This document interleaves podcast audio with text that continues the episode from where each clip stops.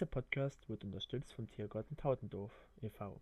Hier habt ihr die Möglichkeit, exotische Tiere zu sehen, wie zum Beispiel Emus, Kamele, Alpakas, die mit normalen Haustieren eine gemütliche Symbiose bilden. Außerdem habt ihr die Möglichkeit, eine Übernachtungsmöglichkeit zu buchen, sei es ein Einbett- oder Mehrbettzimmer oder gar ein ganzes kleines Haus. Wenn euch das zugesagt hat, dann schaut bitte auf der Internetseite www.gasthof-tautendorf.com oder www.tiergartentautendorf.com für mehr Informationen vorbei. Und jetzt geht's los mit dem Podcast. Einen schönen ersten Advents wünsche ich euch und ich begrüße euch zur zweiten Folge von Professor Emu. Und mit mir im Studio, in Anführungszeichen, ist wie immer David.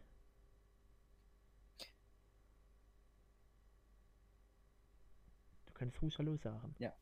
Ja. Ja, guten Tag. Ja. Ich war mir jetzt nicht sicher, ob ich was sage. Ja. Alles gut. Ja. Was machen wir heute so? Wir haben heute verschiedene Gesprächsthemen wie immer. Zu dem komme ich jetzt erstmal. Also was haben wir heute vor? Als erstes widmen wir uns der Kategorie Was gibt's Neues? Da reden wir ein bisschen so, was wir so diese und letzte Woche so gemacht haben. Dann kommen wir zu unserem Lieblingsthema, Corona. Dann zur Politik, wo wir wieder auch eine kleine Diskussion führen werden. Danach kommen wir zur Kategorie Filme, wo ich und David so jeweils drei Filme vorstellen werden, von denen wir denken, dass sie es einfach mal verdient haben, bitte vorgestellt zu werden. Und unsere Meinung dazu. Wir werden auch dann ein Rating dazu abgeben, wie wir die Filme einordnen, so von 1 bis 10. Danach verabschieden wir schon die Nicht-Star Wars-Fans.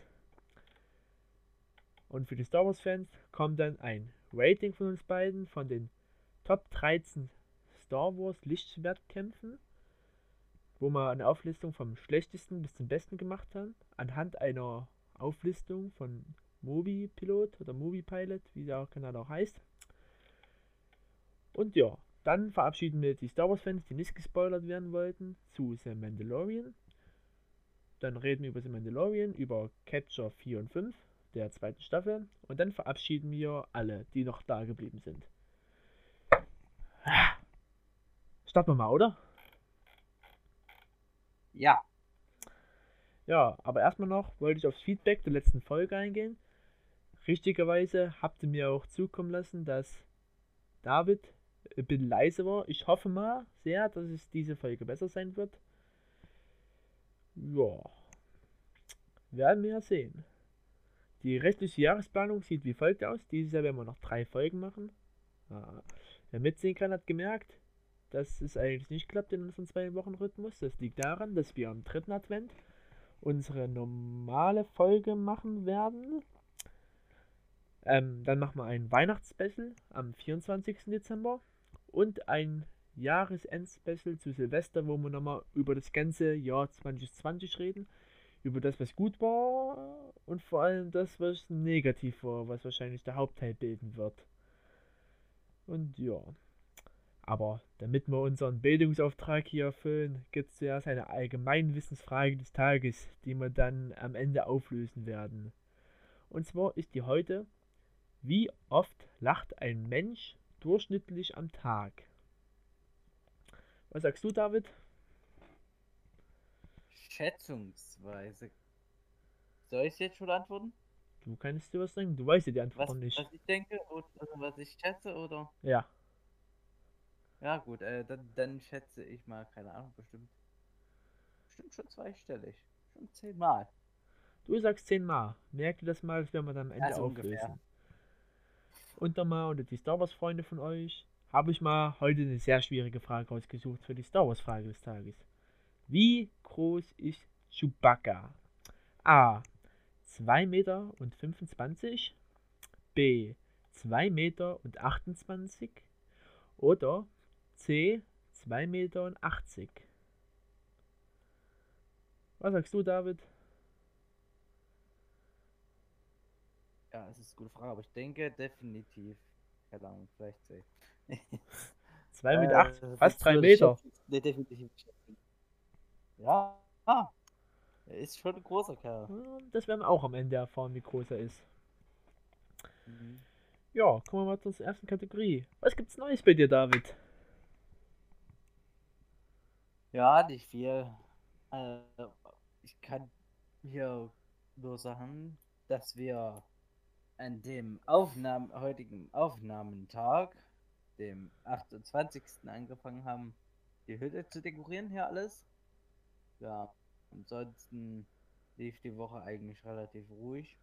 Wir haben halt immer mehr Leute jetzt leider im Bekanntenkreis, die an Corona erkranken. Ja, und so bei dir?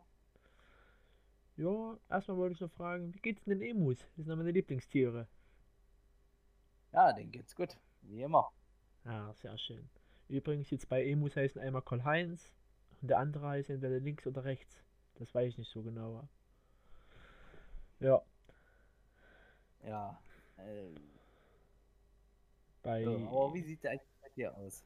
ja, bei mir sieht es teilweise sehr belastend aus, weil, wie ich in der letzten Folge schon mal sagte, geht es um meine Existenz ein bisschen durch meine Arbeit. Und zwar habe ich diese Woche ein erstes Gespräch geführt über meine Zukunft. Wie ihr ja wisst, bin ich äh, Auszubildender in, als Zerspannungsmechaniker und lerne nächstes Jahr im Februar aus. Habe auch am Mittwoch meine Prüfung, meine theoretische. Und ja, es geht um die Übernahme. Und ich wurde eingestellt mit einem fastigen Versprechen, dass ich übernommen werde. Das Schlimme ist, die Firma will mich auch übernehmen und sie wird mich auch übernehmen. Nur, sie wird mich nicht als Zerspaner übernehmen, sondern als Linienarbeiter. Was ich natürlich sehr belastend finde. Weil ich bin kein Linienarbeiter. Ich mag das nicht. Ich habe das mal probiert. Während ein paar Wochen, wo der erste Lockdown war, wurde ich mal eine Linie gesteckt. Es ist halt nichts für mich. Und es ist halt auch irgendwie frustrierend, wenn du dreieinhalb Jahre als Zerspaner angelernt wirst oder ausgebildet wirst und dann wirst du Linienarbeiter. Ist halt alles ein bisschen belastend. Muss ich jetzt mal mich mit mir selbst befassen? Für, Ab, für wie mich, was, was ist denn Linienarbeiter? Nochmal. ja, eben so Modi-Arbeiter. Du sitzt an dem Laufband, Meinst dann so kommen am Teile, Laufband? ja, da kommen Teile, die du zusammenstecken musst. Also eigentlich, Ah, okay, eigentlich arbeiten, der auch einen Hauptschulabbrecher machen muss. Ohne jetzt Linienarbeiter irgendwie zu nahe treten zu wollen. Belastend. es ist halt kein technisch so anstrengender Beruf wie zum Beispiel Zerspannungsmechaniker, wo du Maschinen einrichten musst, wo du programmieren musst und alles. Und es ist halt nicht meins und das ist halt wirklich sehr belastend. Wo ich mir jetzt auch selbst die Mhm. Frage stellen muss, will ich das? Bleibe ich bei der Firma? Natürlich, ich bin der Firma sehr viel dankbar. Sie hat mich vier, äh, dreieinhalb Jahre ausgebildet und ich war auch eigentlich immer ein sehr loyaler Arbeiter mit und habe mich immer angestrengt. Ich kann es der Firma auch nicht übernehmen. Es ist halt Corona, es sieht halt eigentlich Mist aus der Zeit. Aber ich muss halt das jetzt mit mir selbst ausmachen, ob ich das Ganze will oder nicht. Hm. Hm. Ja, wie gesagt, dann habe ich am Mittwoch meine Prüfung, meine erste. Ich hoffe mal, dass jetzt alles noch so stattfindet, nicht nur irgendwas kommt, was das verhindern sollte. Und ja, dann bin ich noch in Vorbereitung für Silvester, weil wir dürfen ja jetzt noch vermehrt feiern. Ich glaube, bis jetzt hat die Bundesregierung noch keine Regel davor geschoben. Wir dürfen ja, glaube ich, bis zu 10 Personen feiern. Silvester, Neujahr. Hm, Ich weiß nicht, wie das neue aussieht. Momentan sieht es sehr eng aus. Ja, aber solange es noch ist, plane ich es noch. Wir sind zurzeit fünf Mann aus drei Haushalten. Ich hoffe mal, dass es einfach klar geht. Wenn nicht, man muss sich halt an die Gesetze halten, gibt oder führt halt kein Weg dran vorbei. Ja, Hm. und ja, an der Stelle müsste ich mal noch einen Kumpel von mir grüßen, der Vincent. Der ist, ich weiß definitiv, dass du diesen Podcast hörst. Und ja, tja, du hast jetzt mal eine Erwähnung in einem, äh, in einem großen Podcast gehabt. Merkt ihr das? Ja. Wollen wir, Ja. mal zum, wollen wir zum nächsten Thema kommen oder hast du noch was? Nö, ich habe jetzt nicht weiter auf dem Herzen. Also, Thema Corona. Ja, kommen wir mal zuerst zu neuen Zahlen. Stand heute, 28. November, gibt es 22.800 Neuinfektionen in Deutschland. Damit haben wir in Deutschland die Millionenmarke erreicht. Insgesamt in Deutschland sind 38.649 Menschen an dem Coronavirus erkrankt. Genesen sind 705.213 und 16.011 Mann sind daran gestorben. Ja. Ja, das ist, ist sehr traurig. Ja. Vor allem, wenn man bedenkt, Aber- einem Jahr das alles begonnen. In China. Mhm. In Wuhan. Der hat mich noch über die Ja, Chinesen ja. lustig gemacht. Ja. Und jetzt ist sogar Und groß. jetzt sieht man, das war nicht zum Schwatzen. Ja. Und zum Beispiel So. hat heute Großbritannien ihren Impfminister ernannt. Okay, oh, was Neues. Ja, Wer ist es denn? das müsste ich nochmal schnell nachschauen. Das kriege ich aber hin. Ah, das ist aber, das ist aber eine schnelle Googelung. So, Impfminister. Ja, Okay, Großbritannien Impfminister. Großbritannien, aktuelle Nachrichten. So, Habe ich bei der Tagesschau gelesen. Also es ist sogar eine seriöse Seite, wo ich meine Fakten her habe. ja, lecker. Hm. Muss, muss man immer her haben, also von irgendeiner vernünftigen Seite. Das ist halt wichtig. Ja. So. Äh, Ich sehe jetzt erstmal nicht. Warte, ich bin gerade im Live-Ticker. Er nennt Impfminister, doch, da haben wir es. RND. Das ist RND. Redaktionsnetzwerk Deutschland. Da ich nehme an, das ist eine seriöse Quelle. Ja, ich bin bei der Er Tagesschau. nennt, also, ja. Na, Natim Zahavi. Ja. Ja. Wer auch immer das ist, das sagt mir jetzt nichts der Name. Nee. Aber wir hoffen einfach mal, dass der, dass der Herr Boris weiß, was er tut. das hat er schon gewusst beim Brexit. ja. Ja. ja, dann die zweite Corona-Schlagzeile des Tages. Die Türken wollen auch mal Rekorde aufstellen, aber auch nur mit Corona-Toten. Nee, doch. Zahl Mhm. der Corona-Toten so hoch wie nie. 30.000. Was? Nee, warte. Da muss ich mal nachschauen. 30.000 Tote, das kommt mir nicht gerade so realistisch vor. Ja. Nee, also ich, ich habe ja eine, eine Bekannte, die aus der Türkei stammt. Die hatte auch Corona. Witzigerweise war es auch die Person, die am meisten Angst hatte vor Corona. Ja, es sind Sachen. Da fragt man sich, wie sowas passiert, aber nähere Geschichte, der, glaube ich, ist, ihr Sohn hatte das eingeschleppt, weil bei, bei der Mann, also der, der Ex-Mann hatte das und der Sohn war bei dem für ein ja, paar Tage. Ja, aber das ist, belastend. ist belastend, ist das, ja. Ja, also ich habe nochmal nachgeschaut. Es sind nur 182 Leute seit gestern gestorben in der Türkei. Aber trotzdem haben sie einen Rekordhoch der Neuinfektion von 30.103. Ja, ein Rekord, von dem man sich nicht feiern sollte. Nee. Aber auch in Deutschland muss es langsam enden, weil das erste Berliner Großkrankenhaus steht vor dem Aufnahmestopp von Intensivpatienten. Äh, Tja, und jetzt, ist- liebe Corona-Leugner, erklärt mir mal wieso. Ja. Musste mal Michael Wendler fragen, ab dem ist eh alles egal. Okay, Ah. gut, also, Nee, Ja. der Wen Kennst du die Geschichte mit dem Wendler und Corona? ich habe das gehört, dass der jetzt auch damit angefangen hat. Ich weiß zwar Ja, nicht genau, der hat was seine- der, wa- wa- was der macht, um Promi zu werden oder sowas. Der hat seine, dass der ein Promi ist. ja, der hat seine ganze Karriere weggeschmissen. Und zwar, Ja, der hatte bei RTL und Kaufland Verträge. Und zwar bei Kaufland hatten die schon einen Werbespot, der war, glaube ich, seit einem halben Tag online. Und zwar einfach nur, dass er statt egal, regal singt. Ja, ganz kreativ, nicht wahr? Ja.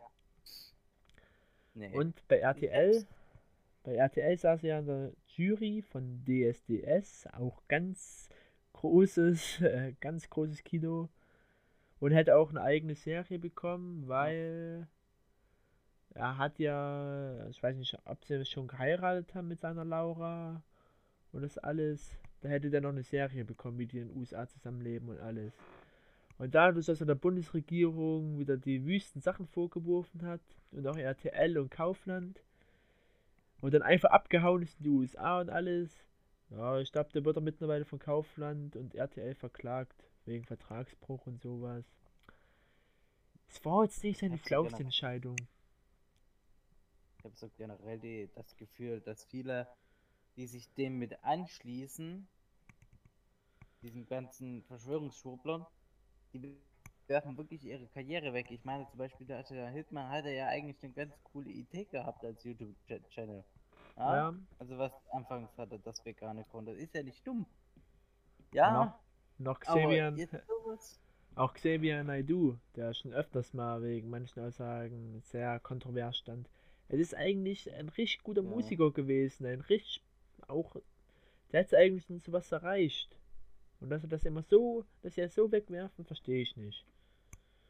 Natürlich, man kann dagegen sein. Da kommen wir heute auch nochmal dann beim Star Wars Teil, weil da gibt es auch so ein Thema, dass eine Star Wars Schauspielerin, die was verkörpert, auch sehr in der Kritik steht, äh, steht wegen manchen Aussagen. Aber dazu kommen wir später noch.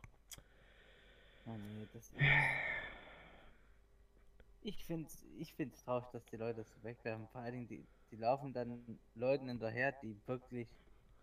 Also entweder sind sie Nazis oder es sind Leute, die die Globulis schlucken. Ich weiß gar nicht, wie ich das sehe. Heilpraktiker selbst ja.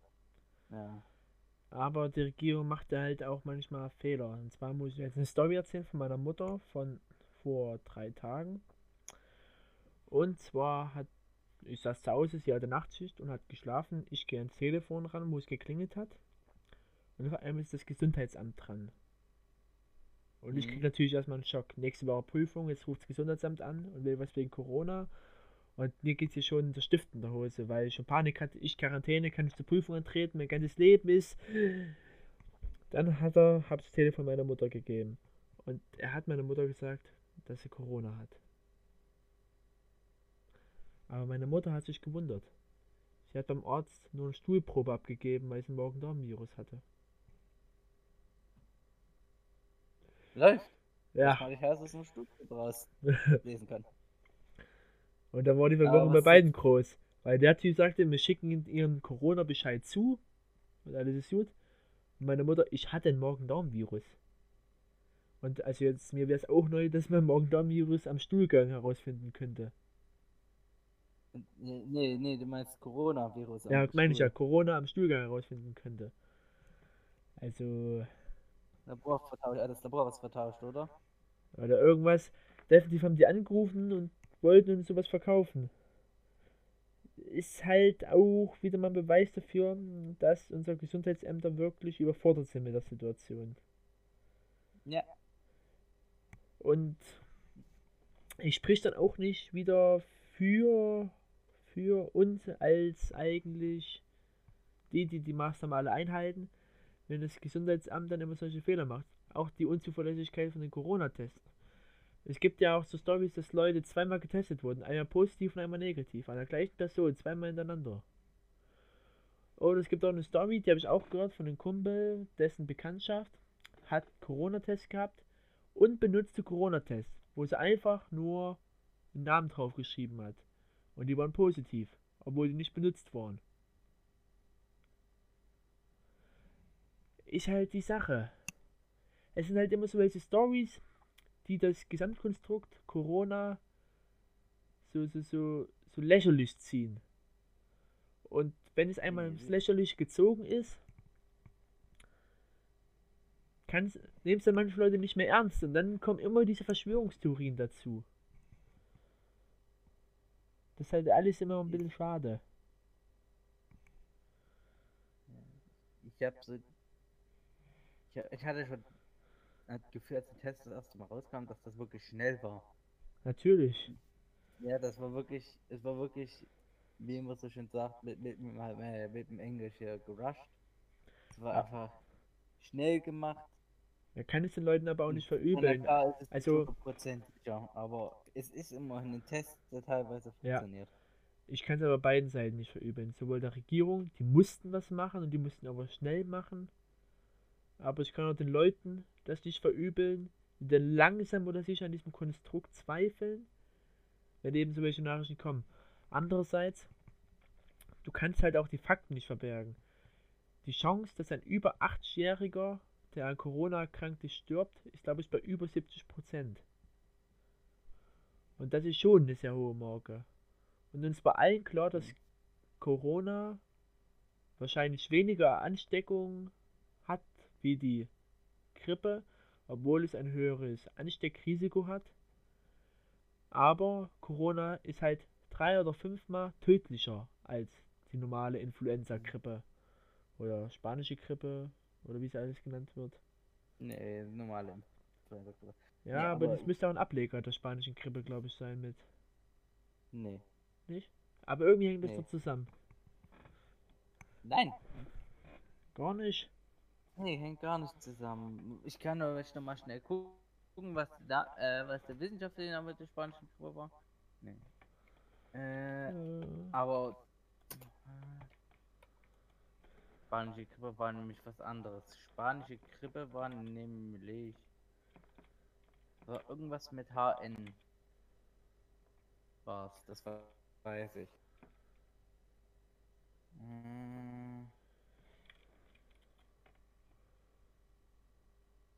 Nee. Ah, die spanische Grippe war eine Influenza-Pandemie. Ja, war eine Influenza-Pandemie, aber die hat einen anderen wissenschaftlichen Namen. Die heißt nicht Covid oder sowas, sondern, ja, hier habe ich H1N1. Ja, ja, habe ich auch gerade. Ja.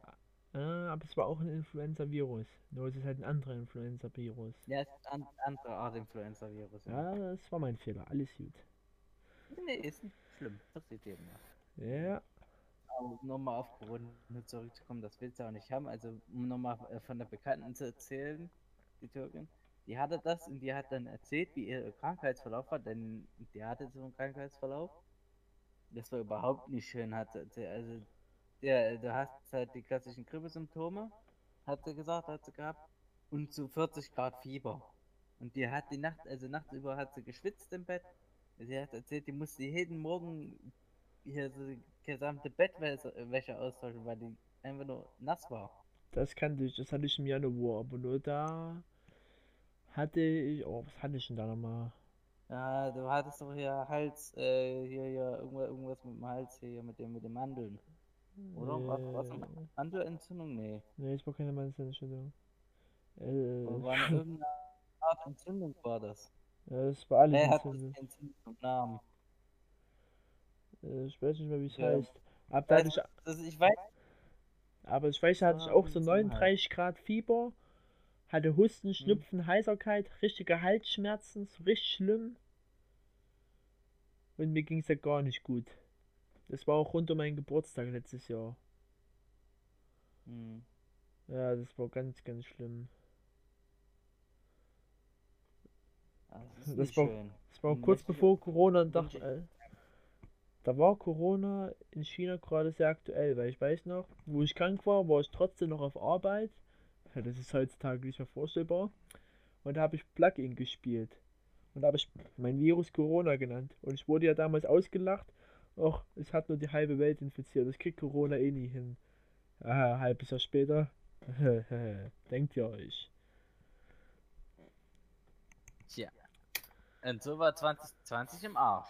Ja. Und wenn wir gerade am Arsch sind, würde ich mir gerne eine Diskussion über die äh, Maskenpflicht, äh, nicht Maskenpflicht, über die Impfpflicht, diese, über die gerade debattiert wird, reden. Weil, bald soll ja ein Impfstoff kommen. Viele sind jetzt gerade in den letzten Stufen der Testphase. Und bald soll es ja losgehen nächstes Jahr. Also wir beide stehen eher am Ende der Nahrungskette. Ich denke mal, wir bekommen es eh nicht vor Herbst bis Winter nächsten Jahres. Weil erst Weißt werden die Risiko. Erst wenn die Risikopatienten kommen, dann unsere Eltern, dann die kleinen Kinder, weil die zur Schule gehen müssen. Und wir, die das stärkste Immunsystem haben, wir sind dann am Ende der Nahrungskette dran. Ja. Impfpflicht, wie stehst du dazu für Corona? Also ich sage, ich finde es okay. Also vor allen Dingen ist es auch wichtig, dass wir dann mit dieser Impfpflicht Leute schützen. Und auch wenn die Impfen, also die ganzen Impfmittel jetzt schnell untersucht wurden, hergestellt wurden,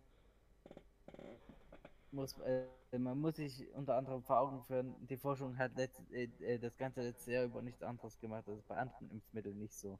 Da hat die Forschung auch nebenbei immer noch mal andere Probleme. Aber jetzt hat sich ja die gesamte Weltforschung auf dieses Impfmittel. Ich habe da schon so halbwegs Vertrauen zu. Also impfen Also, ich bin da gespaltener Meinung. Also 70% ja, 30% vielleicht. Aus dem einfachen Grund, äh, Punkt 1, es ist gut, dass wir am Ende der Nahrungskette stehen, weil wenn das kommt,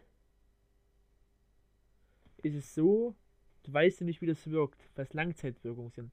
Die können zwar sagen, wie sich das verhält, ob es jetzt gesundheitsträchtig ist, aber was weiß ich, ob dir in sieben Jahren siebter Finger wächst, oder dass man sechster an einer Hand, das weißt du ja nicht.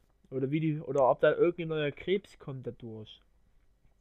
Dadurch, dass du dich eben so früh hast spritzen lassen und die noch nichts anderes mit reingemischt haben, zum Beispiel. Ja, aber auf der anderen Seite musst du sagen, dass Corona auch Langzeitwirkungen auf den Körper hat, Ja. insbesondere auf, auf deine Lunge und sowas. Und dann nehme ich lieber einen siebten Finger in Kauf oder sowas oder einen Krebs wie als mit einmal Corona gehabt und dann mit einer geschädigten Lunge des Restsystems eben. Das ist gar nicht schön. Kenne ich auch Ja. eine, die hat COPD im Endstadium, das ist gar nicht schön. Also dann Glaub ich. lieber, lieber. Ja. Allem Also, ist das auch die sowas wie, wie äh, Asthma haben und sowas. Das ist schon. ja. Ich denke, wir sollten es definitiv machen. Gut. Ja. Gehen wir dann gleich mal zu unserem Thema Politik über. Ja, Politik. Ich habe da heute mal zwei Themen. Nummer eins ist der Verfassungsschutz. Und zwar ich hat der bestätigt, dass die V-Leute in der AfD eingeschleust haben. Weil ich es auch wieder grenzwertig finde. Weil die AfD ist jetzt nicht gerade die beste Partei, die demokratischste Partei, wie man es alles nennen mag. Aber V-Leute einschleiß, äh, ein, äh, ja, du weißt schon, einschleusen, ist jetzt auch kein demokratisches Mittel. Und vor allem, wenn man das nur bei der AfD macht. Ist halt sehr kontrovers, finde ich. Was sagst du Ja, dazu? musst, du musst halt auch das so sehen, dass die AfD ganz klar einen, einen richtigen schlimmen Rechtsflügel hatte und du weißt nicht, ob er sich auch wirklich auflöst. Also es kann sein, dass er immer noch im Untergrund aktiv ist. Ja, aber Ja, trotzdem. müssen sicher gehen. Das ist auch richtig so. Ich, ich hatte dir mal so ein paar Aus Aussagen mal zugeschickt. Ja, von der Alice Weidel. Ja, Mhm. nicht nur von der, von auch von anderen. Und das ist ja nicht gerade zahm, was die sagen. Natürlich nicht, aber Sachen äh, wie, wie zum Beispiel hier, wenn, wenn bei der Ausländeranzahl, die wir hier in Deutschland haben, lohnt, äh, würde sich, äh, was war das, ein zweiter Holocaust äh, lohnen. Das ist, sowas sagt man im Normalfall nicht. Das gehört das sagt es halt, das sagt es generell nicht, da stimme ich zu. Ja, Aber was man trotzdem. Es ist kontrovers. Ich sage es, ich sage nicht, es ist gut, es ist schlecht. Ich sage, es ist kontrovers. Weil es, es ist schon ein bisschen in den Grundrechten, weil wir versucht, hat es schon öfters versucht, die AfD unter Verfassungsschutz zu stellen. Ja, ich finde sehr gerechtfertigt bei den Aussagen. Ja, schau mal, die Linke sagen auch so Sachen. Eine von den Linken, eine hier Abgeordnete hat mal gesagt, wir sollen, äh, wir sollten die Reichen erschießen. Und darauf hat deren Chef gesagt, äh, Thüringen Fraktionsvorsitzender von Linken, das ist nicht der Ramelow, sondern äh, ein anderer, der über der stand, hat er gesagt, wir müssen sie nicht erschießen. Wir können sie auch für uns nützlich machen. Das finde ich genauso kontrovers. Die Linke ist da auch nicht besser mit solchen Aussagen. Und die hat man auch noch nicht nachgedacht, unter Verfassungsschutz zu stellen. Es ist so ein Problem mit unserem Verfassungsschutz hier in Deutschland. Ja, Auf der einen Seite sieht er manchmal solche Problemleute, auf der anderen Seite nicht. Ich frage mich da auch. Es zählt für beide Seiten. Manchmal sieht er, sieht er die rechtsextremen Nazis nicht und manchmal sieht er halt die Linksextremen nicht. Und, Ja. äh, also wenn man die AfD unter Verfassungsschutz stellt, sollte man es wenigstens teilweise bei den Linken auch mit überdenken. Es nimmt sich alles nicht viel. Das ist halt alles teilweise in den Parteien Abschaum, wenn man ehrlich ist. ja, Schau mal, es gibt auch bei den Grünen gibt es auch wieder die Extrem-Ökos, die sich wieder nicht an Eis halten, die auch wieder Randale machen. Bei den CDU, na gut, der Extrem bei der CDU sind alle irgendwie kirchlich. Ist halt, dafür. Die sind zu alt dafür bei der CDU. ja. Na doch, das sind dann halt die ganzen hier Extremkirchenmenschen. Ja, sowas gibt's auch, leider. Ja. Und bei der Aber FDP, muss ich, vielleicht muss ich aber selber als Christ sagen, Christentum und Recht, äh, und nicht Rechtsextremismus, sondern Extremismus und Christentum, das gehört eigentlich nicht zusammen. ja. Hm, ja. Ist definitiv für mich wirklich eigentlich, ist trotzdem kontrovers, das ganze Thema. V-Männer bei der AfD einschleusen. Hm.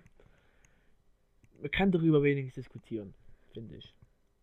Ich, ich finde es richtig, was sie jetzt gemacht haben.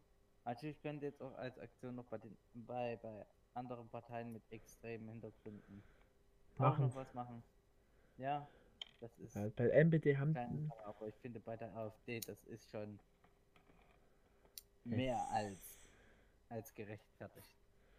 aber trotzdem hat die AfD immer noch eine große Unterstützeranzahl. Das darf man auch nicht vergessen.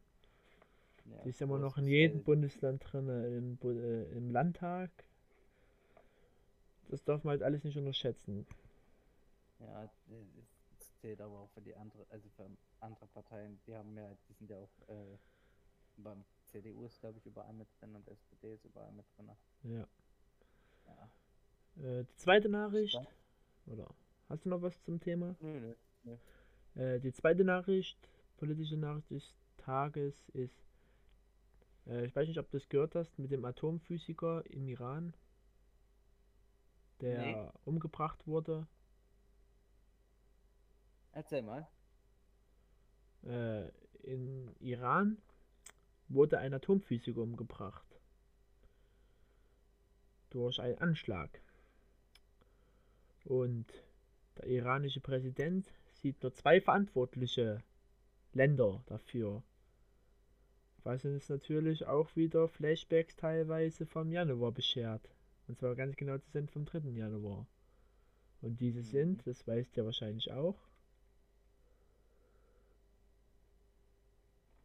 Ja, so sag mal. die USA, Ich, lese ich, mir gerade, ich lese mir das bloß gerade quer weil, weil über dem iranischen Ph- Atomphysiker. über die USA und den Irak. Äh, ja, nee, Israel, nicht Irak. Und USA, Iran, da war doch was im Januar. Fast ein dritter Weltkrieg. Ja, so, da, da höre ich immer noch. sehe ich, sehe ich die Hashtags noch vor mir. Ah, dritter Weltkrieg bricht aus. ja. Ich denke, das kann, wenn sich der Iran provoziert fühlt, kann es wieder witzig werden. Und Biden wollte eigentlich Frieden schließen mit dem Iran. Wieder mehr zusammenrücken. Ich glaube, das ist jetzt ein bisschen schwieriger geworden wieder. Ja, aber ich hoffe, er schafft. Das ist einfach nur richtig. Äh, ja, definitiv, weil Iran ist unberechenbar. Mit denen sollte man definitiv Frieden schließen. Ich sehe nicht nur das, da- die Sache, sondern ich finde, überleg mal, wie lange die jetzt Hm. schon da unten kämpfen. Ja, Überlegen mal. Ich seit, glaube, äh, seit Bush den Ersten, also irgendwann in den 90ern, sind sie erstmal einmarschiert in den Iran. Ich glaube, da kommst du mit Waffengewalt nicht zu einer guten Lösung, die für alle okay ist. Ich glaube, da ist es schlauer, Frieden zu schließen und auf einem anderen Weg eine Lösung zu finden. Es Definitiv. Ist, das ist seit langem da unten. Noch mehr Krieg muss da doch nicht sein. Ja, definitiv. Verheizt da unten Menschenleben. Das ja, aber man hört ja jeden Tag, dass da unten irgendwelche Leute sterben. Die Sache ist, wenn in Deutschland, Frankreich, USA Anschläge sind, ist die ganze Welt Staatstrauer. Wenn zehn Leute zum Beispiel gestorben sind, ist alles schlimm. Und dann kommen abends so Nachrichten, was weiß ich, in Teheran, in Israel, in Kabul, sind heute Abend 150 Menschen beim Anschlag gestorben und kein Menschen juckt's. Ja, ist, wenn Anschläge zum Alltag werden, das ist nicht schön. Und das ist das Traurige. Aber das bekommen wir wahrscheinlich auch nicht so schnell im Begriff da unten. Vor allem nicht, wenn die USA ihre Truppen aus Afghanistan und alles mögliche abzieht. Das, ja.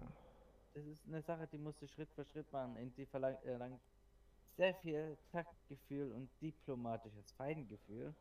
Vor allem in diesen Ländern, die seit Jahrhunderten. Das geht auch noch bis zu Kreuzzügen und unter Salomon und alles zurück. Mhm. Das ist schon lange da unten ein bisschen am Brodeln. Ja. Das hat, also man kann sagen, das hat unter anderem was mit mit der Gründ, also mit, also ja, mit der Spaltung des Islam hat, ist das, ist das zum Teil verwickelt.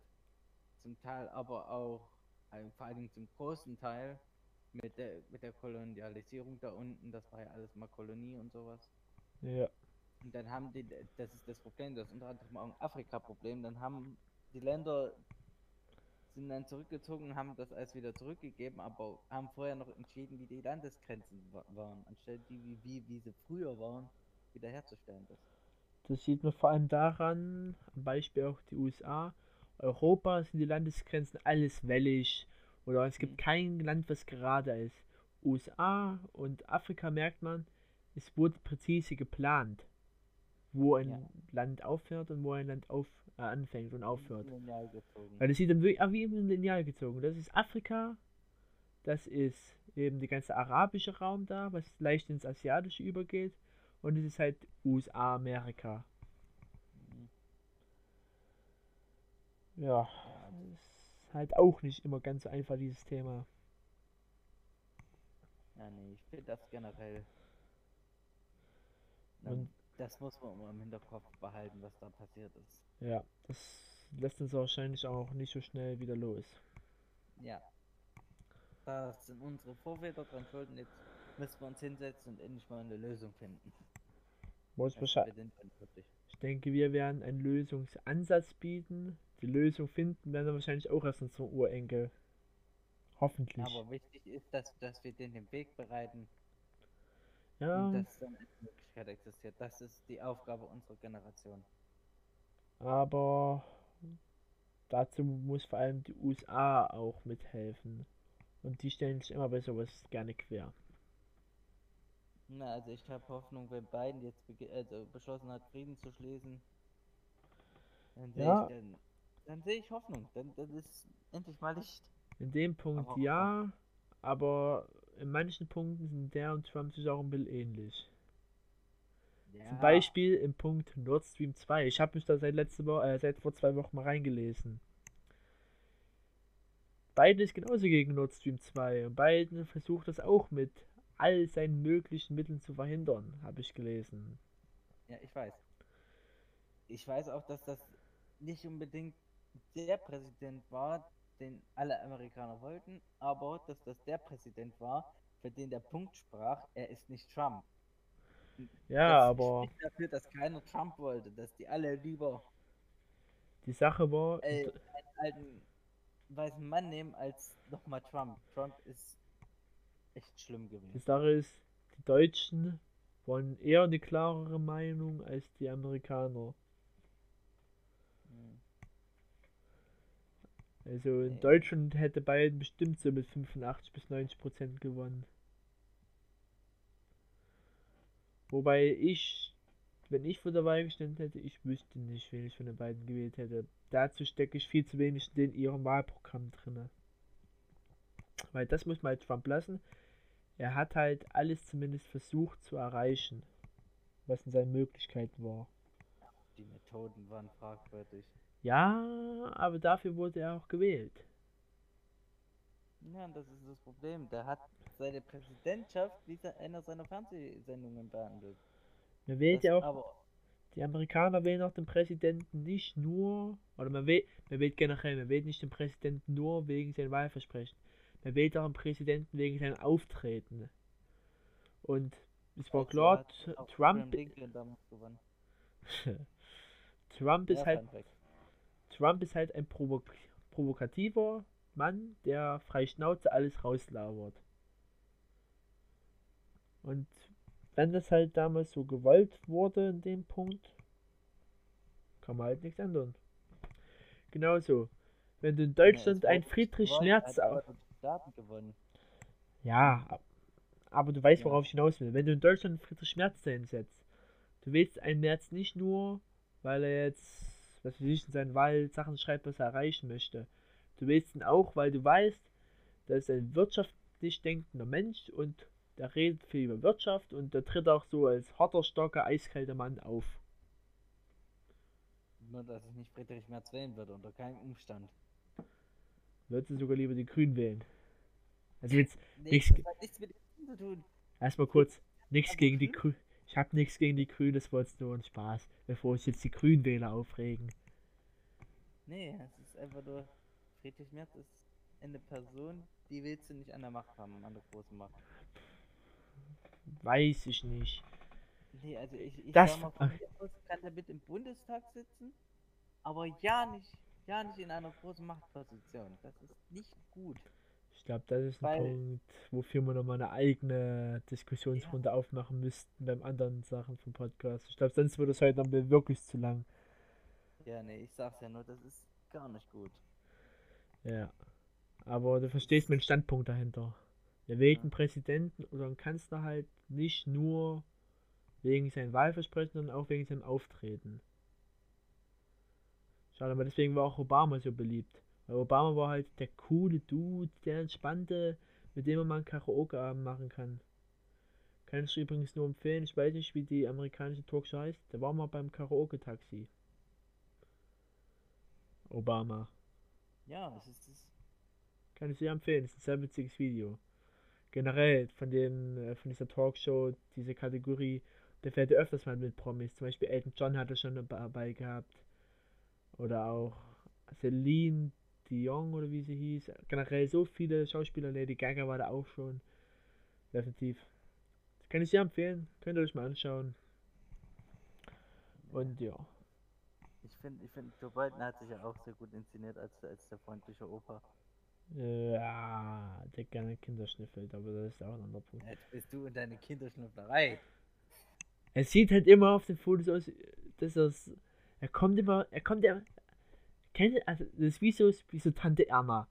Wenn der, wenn der Neffe zu Besuch ist, kommt der erstmal ganz ran und knuddelt erstmal mit dem so und inhaliert Aber ihn der gefühlt. weiß, dass er dich lieb Ja. hat. Aber du willst das nicht von irgendeinem fremden alten Mann haben, egal was der vom Gouverneur oder was der war. Mensch. Du weißt, dass es halt mit Liebe macht. Ja, nochmal, es ist alles nur mit Spaß getragen, bevor sich jetzt Leute aufregen. Ja. Ich habe nichts gegen beiden. Er hat halt nur teilweise eben, ich weiß nicht, da gibt es so im Internet so Compilations, das wurde mir mal gezeigt. Eine beiden Wir sagen Sniffing mal, er wurde in Compilation. ungünstige Position Ja. Was aber nicht heißt, dass er diese Akte vollzogen hat. hoffe ich einfach mal. Nee, aber ich glaube, wir sollten mal mit dem Thema aufhören, sonst gehen wir noch zu Ja. weiter rein. Sonst holen wir uns noch Hater ran. Ja, ich denke, der muss so oder so schon. ja, wir haben jetzt, äh, keine Ahnung, was 14 Zuschau äh, Zuhörern besetzt. Ja, aber da ist es, das ist der Vorteil gegenüber YouTube. Hier kannst du keine Kommentare schreiben. Hier erfahren wir nie, wie schlimm wir sind. Wie gesagt, wenn wir irgendwann mehr Zuschauer haben, ma- mache ich uns mal eine E-Mail-Adresse, wo wir Zuschauermails vorlesen können. Da bin ich, da bin ich gespannt, was, was dann Zuschauer schreiben. Ich werde das mit Also eh noch nicht Leute, dabei rumkommen. mehr Zuschauer ran, ich will Zuschauer-Mails lesen. Ja. Hm. Kommen wir zum Ja. nächsten großen Part. Filme. Ja. David hat drei Filme, ich schreibe drei Filme. Es wird jetzt so ablaufen, dass wir jetzt zum einen den Film nennen, ihn vorstellen. Es wird auch zu Spoilern kommen. Also eine Spoilerwarnung bringe ich jetzt heraus. Also, ja. Na, also für deine Filme. Ich versuche das jetzt so spoilerfrei wie möglich hinzukriegen. Wer sich gespoilert fühlt, bei dem weiß ich nicht. Also es, dann tut's mir leid. Ich weiß nicht, ich versuche vielleicht noch was zu machen dann beim Schnitt. Aber ich will es noch nicht verraten, falls es nicht klappt. Nicht, dass ihr euch vorzeitige Hoffnung macht. Ja, wir stellen den Film vor. Dann äh, noch ein bisschen was die Besetzung von den Filmen. Vielleicht noch das Jahr, wann es produziert wurde, weil wir nehmen teilweise aktuelle Filme, teilweise auch Filme, die zurückliegen, also so Filmklassiker teilweise auch noch. Dann unsere persönliche Meinung zu den Filmen, wie wir die Filme finden.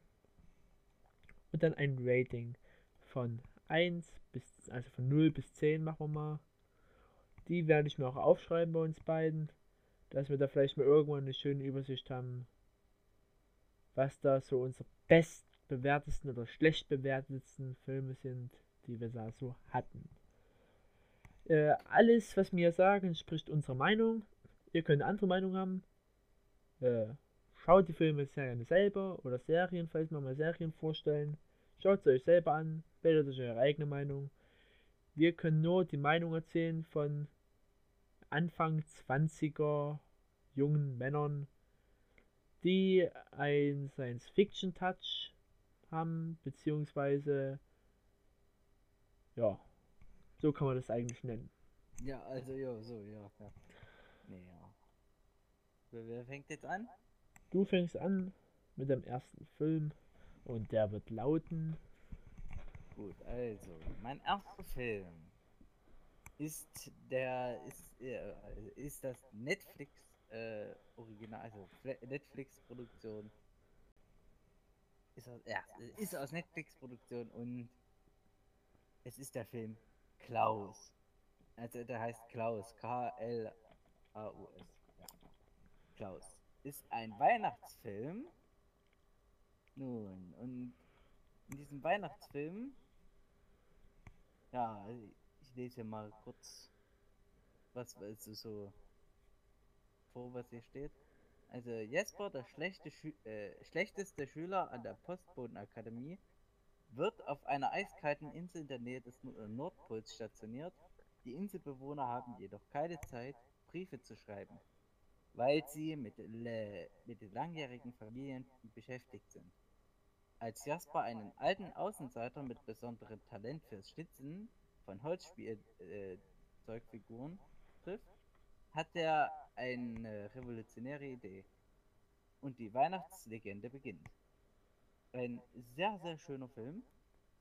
Ja. Unter anderem hat in der deutschen äh, Synchronsprecherrolle haben wir Ralf Schmitz, also weiß nicht, ob man den kennt. Ist das nicht ein Comedian? Ja, Comedian, ja. Oder Rufus Beck, kennt man wahrscheinlich, der hat sehr viele Hörbücher vorgelesen. Ich habe selber einige Hörbücher, wo der vorgelesen hat. Das ist sehr schön, die Stimme. ja, und dann, ich keine Ahnung, haben wir unter anderem noch Josephine Preuß, Uschi Glas, Wolfgang Uh, Müller. Uschi Glas, die kenne ich. Die war bei Fuck Your Goethe zum Beispiel und dabei. Guido, äh, Guido Högel. Ruhige. Ja, ja. Ein sehr schöner Film. Ist unter anderem auch in der Bewertung, wie ich es momentan, wie ich sie gerade auf Google sehe, sehr weit oben und so würde ich den auch bewerten. Denn von mir kriegt der Film, by the way, es ist also ein Zeichentrickfilm, aber sehr schön gemacht. Für die ganze Familie empfehlenswert. Von mir kriegt der Film eine, also von 1 bis 10 kriegt er eine Klasse 10 bei mir. Oh, Ein sehr schöner Weihnachtsfilm für die ganze Familie. wann kam der raus? Letztes Jahr. Und unter anderem wurde der jetzt schon für 10, also unter anderem wurde der für, die, für den Oscar nominiert. Der hat hier, die, äh, hier, keine Ahnung, für, hm, muss mal zählen, 7 Annie Awards. Nominiert für, bei der British Academy Film Awards 2020. nominiert bei, bei Goya, aber hier nominiert als bester Animationsfilm, nominiert als bester äh, Filmsong haben die. Also, es ist ein sehr guter Film und ich bin nicht der Einzige, der das denkt. Ja. So, das war's jetzt von, von Klaus. Übergebe mal an dich für den nächsten Film. Äh, ich habe mir heute mal den Film Miracle Season rausgesucht. Es ist ein Film nach einer, also nach wahren Begebenheiten. Und ich lese jetzt mal den Text von Amazon Prime vor. Äh, also so der Einleitungstext. Äh, bei Amazon hat der Film übrigens 4,5 von 5 Sterne. Und zwar, Caroline und Kelly sind nicht nur beste Freundinnen, sondern auch begeisterte Volleyballspielerinnen. Als Teamleaderin hat sie die lebensfrohe und bei allen beliebte Caroline die Mannschaft der Highschool zum Meistertitel geführt. Und nun träumen die Teenager davon, das Kunststück in der neuen Saison zu wiederholen. Doch Caroline kommt bei einem Unglück ums Leben. Dieser Film hat mich auf eine Weise berührt, weil ich habe mir weder das durchgelesen, noch habe ich mir einen Trailer davor angeschaut. Das heißt, ich wurde wirklich ins kalte Wasser geworfen, weil du baust die ersten 20 bis 30 Minuten eine sehr große Bindung zu den beiden Mädels auf, weil die wirklich allerbesteste Freundinnen sind. Ebenso Teenager-Freundinnen. Und dann wird sie auf einmal so aus dem Leben gerissen. Und vor allem auch ihren Vater zu sehen, wie er mit der Situation umgeht. Weil die Frau von ihm äh, ist sterbenskrank und er hat halt nur noch seine 17-jährige Tochter. Und wo dann diese Nachricht kam, also diese Emotionsszenen und wie alle damit umgehen. Weil das Volleyballteam weiß auch nicht mehr, wie sie so richtig weitermacht, weil die Teamleaderin weg ist, die beste Freundin und allen drum und dran. Der Coach weiß nicht mehr, wie sie damit umgehen sollen. Der Vater auch nicht. Und zu sehen, wie sich dieses Team langsam aber sicher rehabilitiert, also nicht rehabilitiert, wie sie versucht weiterzumachen. Es ist ein sehr, sehr guter Film. Hat mich sehr bewegt auf eine Art und Weise. Äh, ich kann auch mal nach, ähm, wer hat da mitgespielt, kann ich nochmal schnell nachschauen. Und zwar ist noch alles relativ unbekannte Schauspielerin, zumindest denke ich das. Und zwar ist das Erin Moretti als Kelly Feeler, also das ist Carolines Best Friend. Dann Danica Jarosch als Caroline Found. Helen Hunt als Katie Preschnen, das ist der Volleyball-Coach. William Hurt als wirklich ein exzellenter Dr. Ernie Found als der Vater. Dann Gary Schalk, das ist der Schulleiter. Und ja, also wie gesagt, es ist ein sehr, sehr guter Film. Kann ich wirklich nur empfehlen. Äh, der Film kommt 2018 raus. Im Film ist man im Jahre 2011 weil es ist halt wirklich nach realen Ereignissen, das ist wirklich alles so passiert. Und von mir bekommt der Film, weil auch relativ hoch angereichert wurde, auch eine 10 von 10. Weil es da wenige Filme gab in meinem Leben, die mich wirklich so berührt haben wie dieser Film. Ja. Machst du mit deinem zweiten Film weiter? Ja, also mein zweiter Film, um jetzt mal von, von der traurigen Stimmung wegzukommen, ist ein Film aus dem Jahre 1993. Er, ist, er wurde vom Regisseur Mel Brooks gedreht. Ist eigentlich, denke ich, ein bekannter Name. Und er basiert auf einer Legende, die sehr bekannt ist in der ganzen Welt. Ich rede von dem Film äh, Robin Hood Helden in Strumpfhosen. Ja, es ist ein Comedy-Film basierend auf der Robin Hood-Legende. Und ich glaube, ich muss keinem erzählen, worum es in einer, worum es in der Robin Hood Legende geht, aber ich mache es jetzt trotzdem. Also, nach Jahren auf dem Kreuzzug kehrt Robin von Loxley in seine Heimat zurück. Mit ihm kommt der morgenländische Hachi, der in England als Austauschstudent leben möchte. Schnell muss Robin jedoch feststellen, dass sich in England unter Prinz John einiges geändert hat.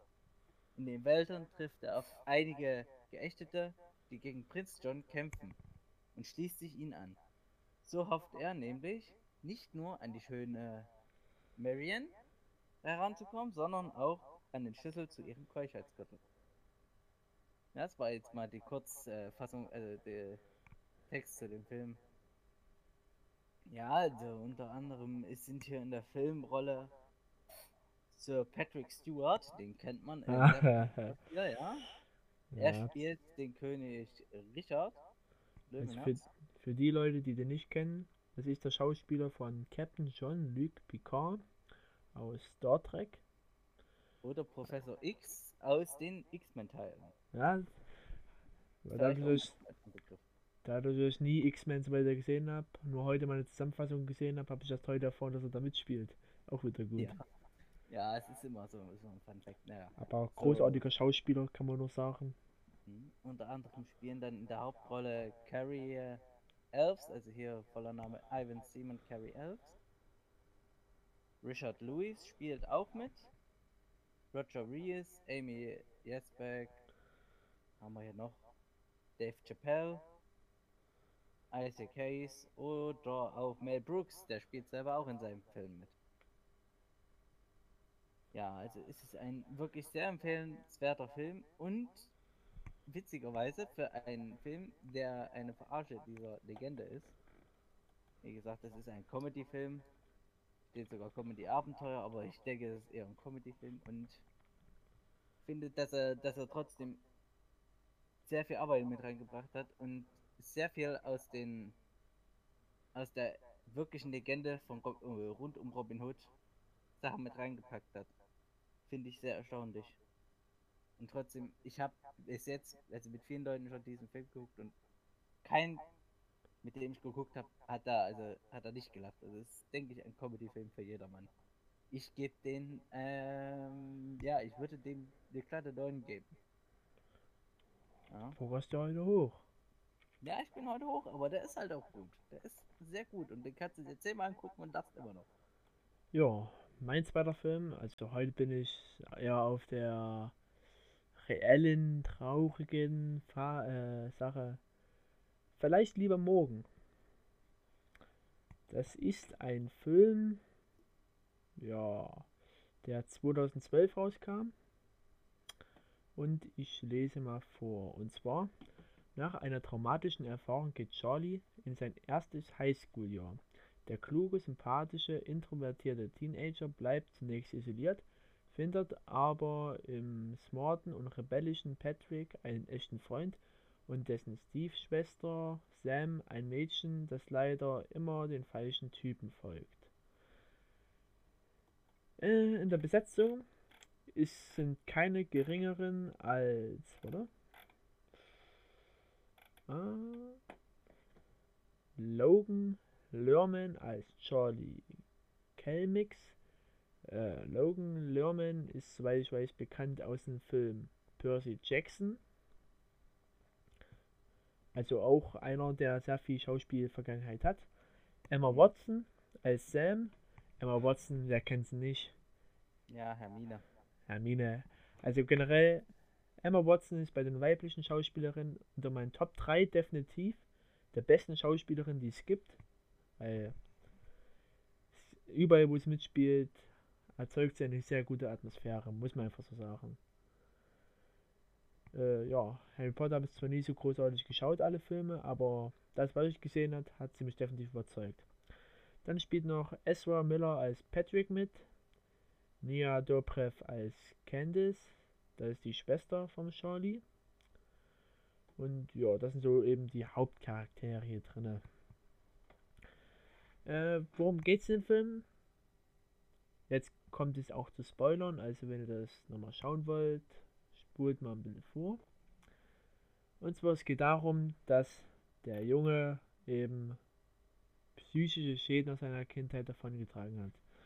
Und zwar geht es um seine Tante.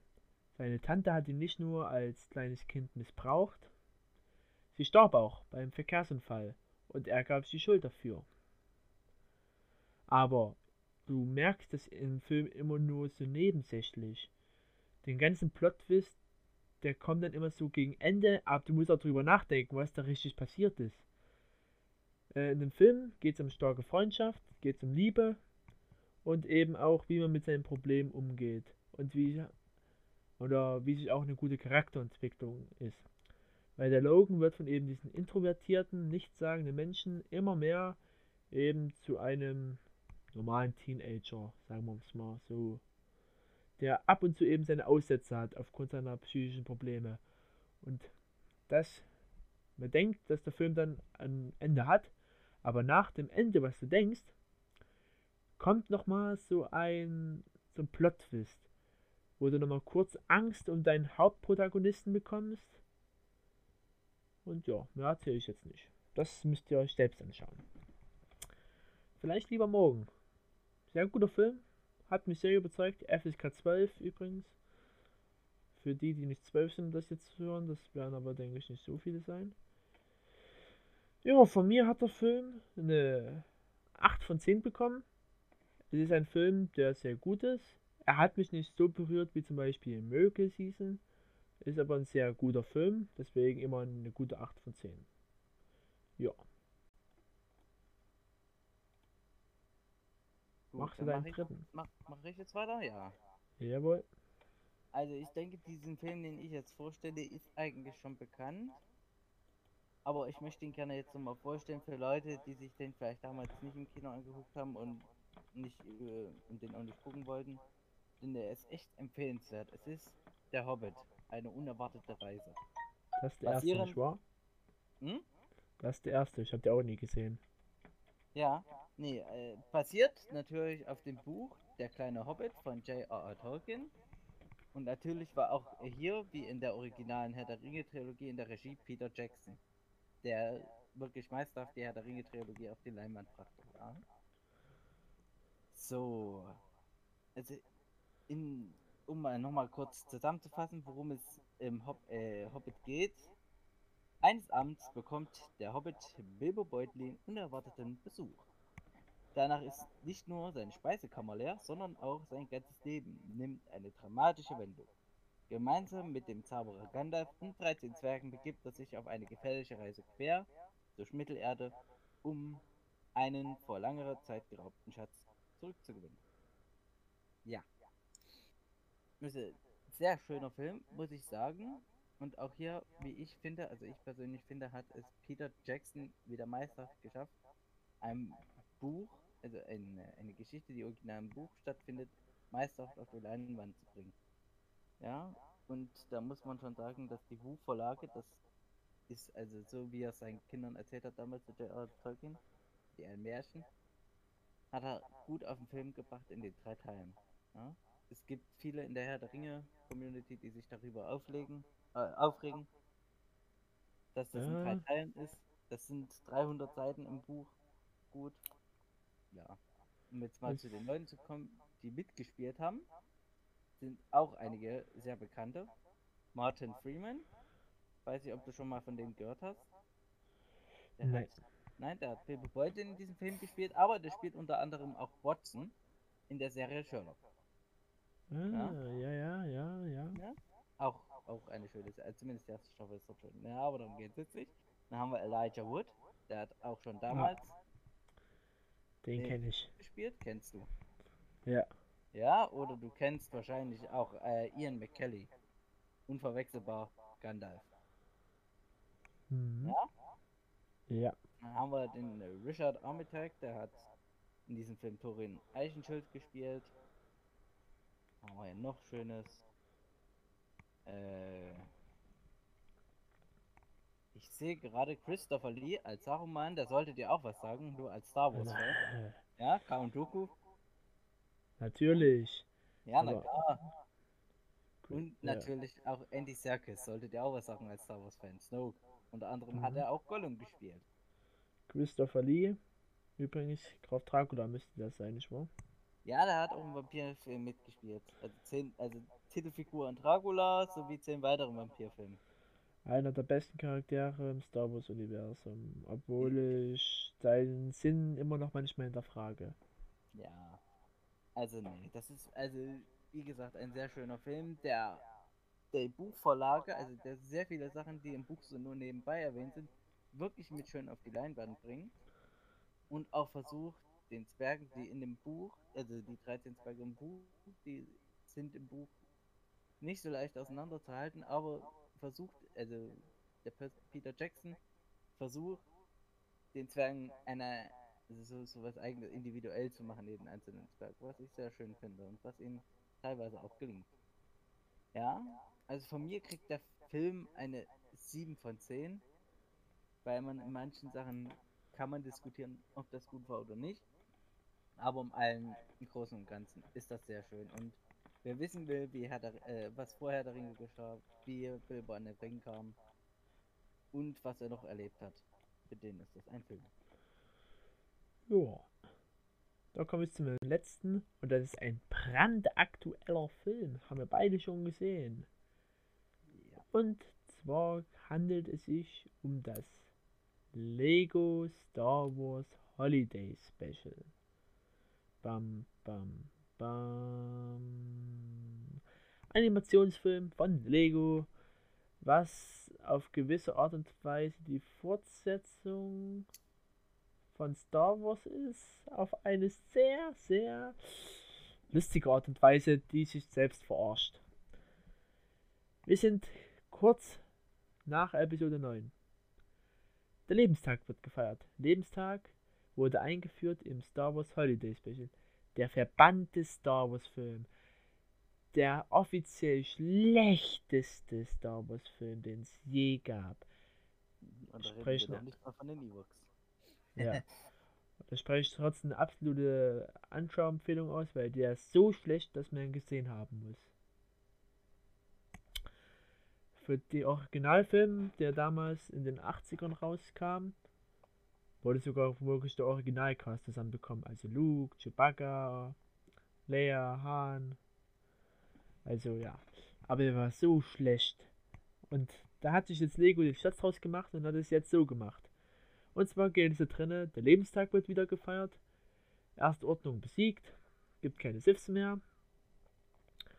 Und Ray versucht Finn auszubilden. Ja, finde ich erstmal sehr interessant, dass sie diesen Strang wieder aufgenommen haben.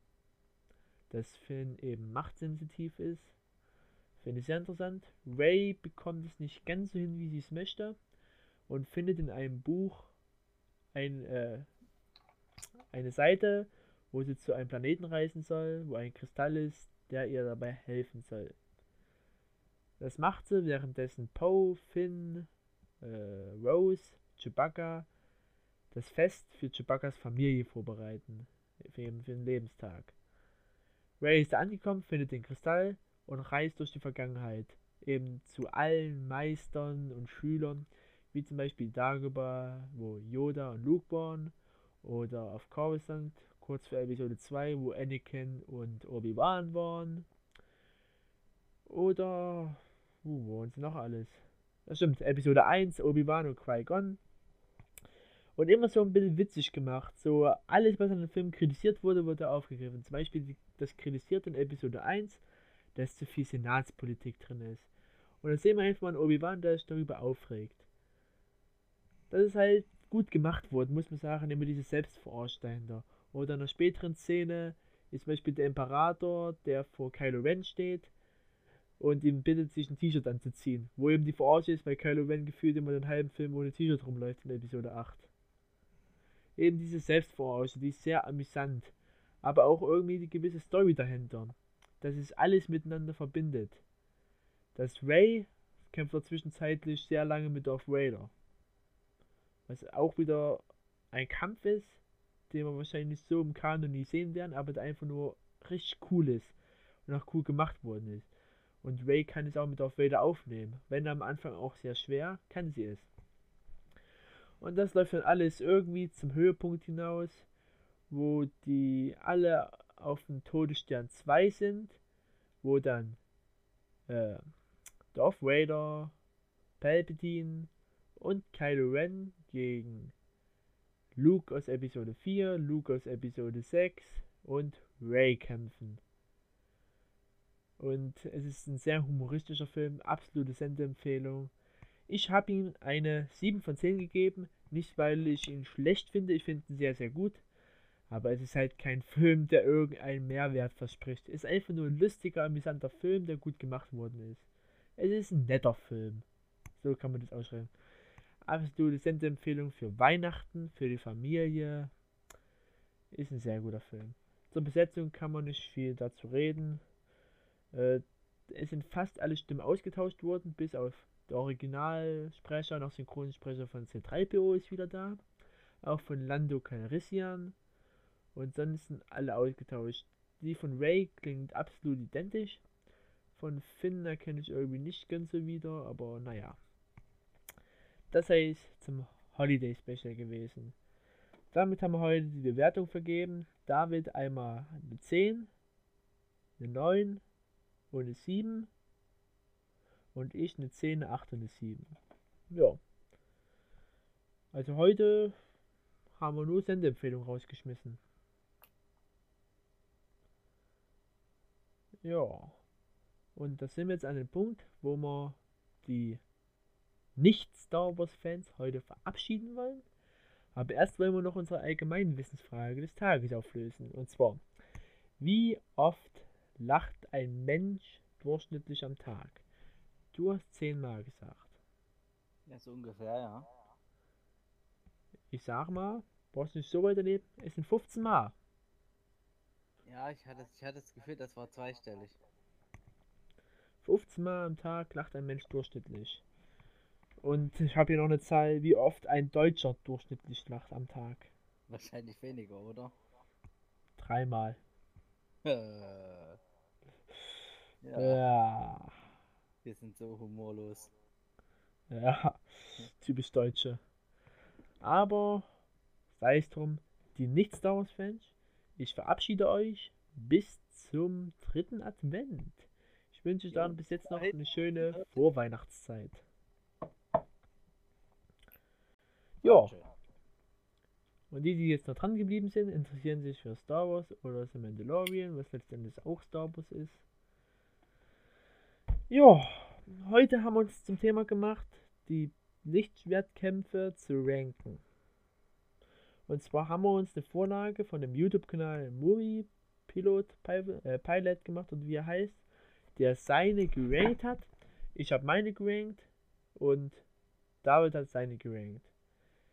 Ja, Wollen ich wir mal hoffe, ich anfangen? hoffe- Ich hoffe, ich habe alle richtig erwischt.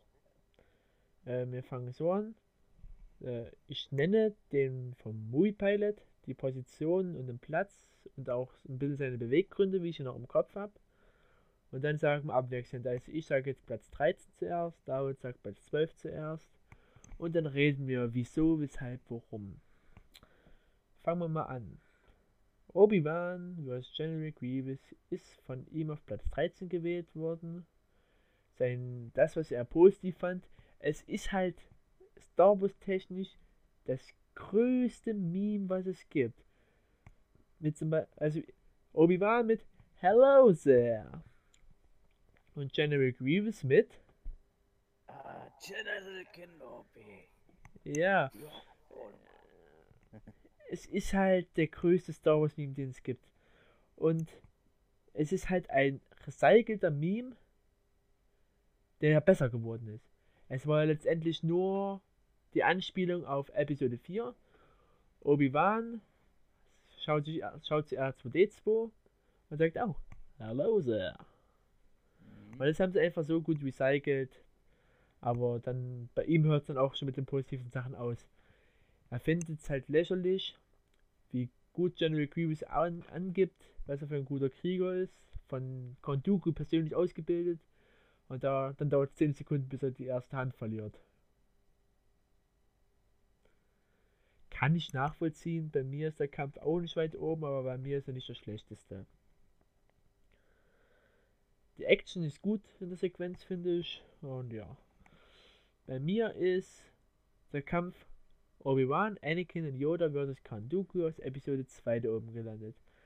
Generell Episode 2 ist für mich der schlechteste Star Wars Film von den neuen an sich. Also wir reden jetzt von den neuen Episoden der Skywalker Saga. Aus dem einfachen Grund, äh, das hat auch Movie Pilot in seiner Ranking gesagt. Es sieht einfach nur schlicht, schlecht aus, wie eben Count Dooku animiert wurde. Weil der Schauspieler von Count Dooku, äh, wie ist er nochmal? Ja, hier, äh, Dingens. Irgend, irgendwas mit Lieber. Ich hatte es Ja. gerade eben noch gesagt. Ja, ja. Christopher Lee. Christopher Lee, genau, Christopher Ja. Lee. Ja, äh, ist, Ist halt ja, schon sehr hohes Alter. Er hat auch nicht mehr wesentlich lange nach den Prequels gelebt. Und es sieht halt schlecht aus, wie sein Stunt-Double mit dem animierten Kopf da rumläuft und versucht zu schlagen. Ja. Dazu Yoda. Der, ich weiß nicht. Yoda mit Lichtschwert sieht immer ein bisschen schwierig aus. Es gab nur ein was, wo Yoda mit Lichtschwert gut aussah. Aber Yoda mit Lichtschwert, naja. Vor allem auch die Kamerafahrten. Es sah halt aus, als wenn du irgendeinen Flummi gegen die Wand wirfst und er überall ab im Raum. So sah das aus mit Yoda, wo er gegen Dooku gekämpft hat. Aber auch die Sprüche. Diesen Kampf müssen wir mit unseren Laserschwertern austragen. Ist halt für mich auch generell der Kampf ist lame. Der Kampf in der Arena von Geonosis war ganz cool. Wo dann die Klone eintrafen, aber der Kampf mit Dooku ist für mich der schlechteste. Bei dir? Bei mir und äh, bei mir, das sage ich, ist der schlechteste Kampf. Mace Windu vs. Palpatine. Generell, wie die da mit den Jedis anrücken, ist zwar sehr episch und alles, was vor dem Kampf passiert, ist sehr Ja. cool. Das Aber Auch- dann hört's äh, für mich auf, wie schnell die ganzen, das waren die, die Meister, by the way, mit denen er angerückt ist, wie schnell die abgemurkst wurden. ja. Das ist lächerlich. Das ist lächerlich. Die standen sogar schon mit Lichtschwertern Schwertern gezückt da. Palpatine musste springen und das ist einfach nur traurig, was dann passiert ist. Vor allem auch Ah. wie er vom Tisch gesprungen dass man so eine Fassrolle machen in der Luft. Und dann fand ich sehr herrlich, wie Mace Windu gestorben ist. Das finde ich, finde ich sehr traurig und sehr lächerlich. Ja. Ja, das, Wobei das, ich mir aber denke, dass er nicht tot ist. Aus einem Ja, einfachen nee, Grund. aber für den Film wäre er jetzt, also in der Ja. Filmlogik, in der momentanen Kanon, ist er noch nicht lebendig. Also, wo ich es nochmal aufgreifen würde. Wenn mich Star Wars Ja. einmal gelernt habe, dass wenn man von der Höhe runterfällt, hunderte Meter, man kommt immer wieder hoch und wenn man neue Beine hat. Beispiel, nee. Maul ist wieder hochgekommen letztendlich. Anakin hat seinen Fall auch überlebt. Mit ein paar neuen Armen und Beinen. Ja, Kylo Ren ist in Episode 9 auch runtergeflogen. In den Hang. Ist auch wieder hochgekommen. Als wenn man Star Wars einmal gelernt hat, Höhe ist kein Problem. ja, nee, aber ich fand, fand den Rest sehr, sehr lächerlich und schade. Ja. Es ist auch Verständlich. Film, auch wenn Episode 3 sehr gut ist und das nicht nur wegen den Memes. ja, Episode 3 Aber hauptsächlich wegen den Memes. Meme. Ja, nein. Die Hälfte, der Hälfte der Star Wars Memes kommt da raus. Heißt Hälfte. Das ist Star Wars Memes. Ja, manchmal kommt noch so ein Don't Like Sand. Das war noch gut, äh, das sind Prequels. Ja. Oder hier Luke und die Milch. hm. ja Das sind noch gute aber- Memes. Aber Hello, der Die ist ja auch erst in Episode 3 groß geworden. Nee, aber Mace Windu vs. Palpatine Ja. ganz unten. Und er ist auch so ein Kampf. Also dieser Kampf ist auch generell sowas, was du, woran du nicht als erstes denkst bei Star Wars. Ja. Na gut, kommen wir jetzt mal zu Platz 12. Ja, Platz 12 hat er den Kampf Obi-Wan, Anakin, Yoda vs. Kandugu gemacht. Hatte die gleichen Kritikpunkte wie ich, also müssen wir nicht großartig darauf weiter eingehen. Denn bei dir Platz 12 als also Ja, zweitschlechtester Film? Mein schlechtester Lichtschwertkampf auf Platz, also Ja, also, ja. zweitschlechtester, ist Yoda vs. Palpatine. Was? Ja, nee, ich finde ihn einfach nicht so gut. Tut mir leid, also viele finden ihn wahrscheinlich episch und gut, aber für mich ist der halt nicht so, der, der steht sogar noch unter vielen anderen Kämpfen und aus einem einfachen Grund, ich glaube, der Kampf ist wirklich, also der hätte besser sein können und ich glaube, er hat auch sehr darunter gelitten, dass gleichzeitig Obi-Wan und Anakin einen viel, viel epischeren Kampf hatten. Der also auch wirklich gut war, aber der war für mich, der steht für mich sehr weit unten. Uh, damit habe ich nicht gerechnet. Uh. Ja. Uh. Ja. Kurz, ja, ich das war ein kurzer Schock gewesen jetzt für mich. Ja, sorry, es ist für mich ist der so weit unten. Es ist auch so wieder wieder so ein Kampf. Ist, denkst Star Wars, du denkst geile Lichtschwertkämpfe, aber du denkst nicht an Yoda vs Palpatine. auch wenn es zwei Machtgiganten waren, ist es traurig, wie der untergegangen ist. Und Puh, auch wie, wie schlecht der umgesetzt war, meiner Meinung nach. Hätte man besser machen können. da war wirklich komplett entgegengesetzte Meinungen, aber dazu kommen wir später. Ja. Kommen wir mal zu Platz 11. Auf Platz 11 hat er den Kampf Luke vs. Kylo Ren aus Episode 8. Äh, er hat als Begründung genannt, also, also Punkt 1, es ist kein richtiger Lichtschwertkampf, das sehe ich auch ein, weil es berührt sich nicht einmal Klingen, beziehungsweise ist keine, ist nur eine echt, eine, eine echte Klinge da und das ist die von Kylo Ren, weil Luke hat sich ja noch Macht projiziert. Und ja. Der Kampf erinnert mich ein bisschen an Matrix mit den Slow Motion. Beim, ja, das waren eben seine Punkte, an die ich mich noch erinnere. Bei mir ist es der Kampf Mace Windu vs. Darth Sidious. Zu denen hast du schon fast alles so erzählt, was ich auch der Meinung bin. Nur der Punkt, der Kampf, wo Palpatine aufsteht und seine Fassrolle macht, das sieht bisschen aus, als wenn der Praktikant das geschnitten hätte. Vor allen Dingen der Schrei. Ja. Obwohl, wie. Star, obwohl, man Star Wars kennt, haben es natürlich wieder eine Erklärung, das ist ein Machtschrei gewesen. Der hat die Gegner so paralysiert, um jetzt in Pokémon-Sprache zu sprechen, dass sie so sich nicht bewegen konnten und dass sie abschlachten konnte. Das ist aber auch so der Ausrede hinterher. Da, da hat irgendwas nicht gestimmt, jetzt müssen wir das so machen, dass es stimmt. Ja, aber wenigstens macht das Star Wars, das finde ich immer gut dahinter. Aber für den normalen Star Wars-Nutzer ist es halt einfach, ja, ja, kann man machen, muss man aber nicht. Bei dir? So, bei mir, ich weiß nicht, ob der mit auf der Liste war. Ich, ne, äh, ich nehme an, dass er mit da war, Darth Vader gegen Obi-Wan. Also Also, Episode 4. War der mit Wenn- auf der Liste, ja? wenn der nicht drauf ist, das ist der allererste. Hm, Also meiner Meinung nach ist, ist halt nicht gerade viel Action, wenig Action. Na klar, epische Line. Äh, als ich dich verließ, war ich der Schüler, jetzt bin ich der Meister. Das ist, aber sonst, das ist sehr, das ist halt, weil kann ich nicht viel zu sagen und das ist das Problem, deswegen ist der auch so weit unten, weil man nicht so viel zu dem sagen kann. Verständlich. Bei ihm ist es sogar Platz 10. Dieser Kampf. Ja. Bei mir ist es der Kampf, zweite Kampf gegen Konduku geworden, als der aus Episode 3, Anakin Obi-Wan gegen Konduku. Ist für mich auch einer der schlechteren Filme aus einem einfachen Grund.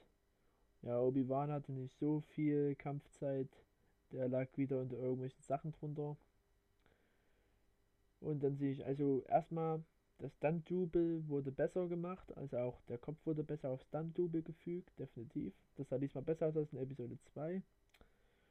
Und es erinnerte mich an Episode 6. Wie auch ihm, von diesem Movie Pilot.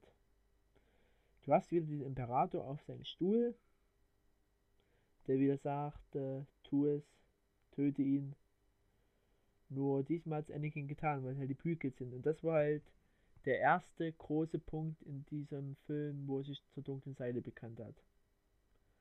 Das war das Positive. Das Negative, ja, es ist halt, ich weiß nicht, der Kampf hat mich irgendwie wenig gereizt, gejuckt.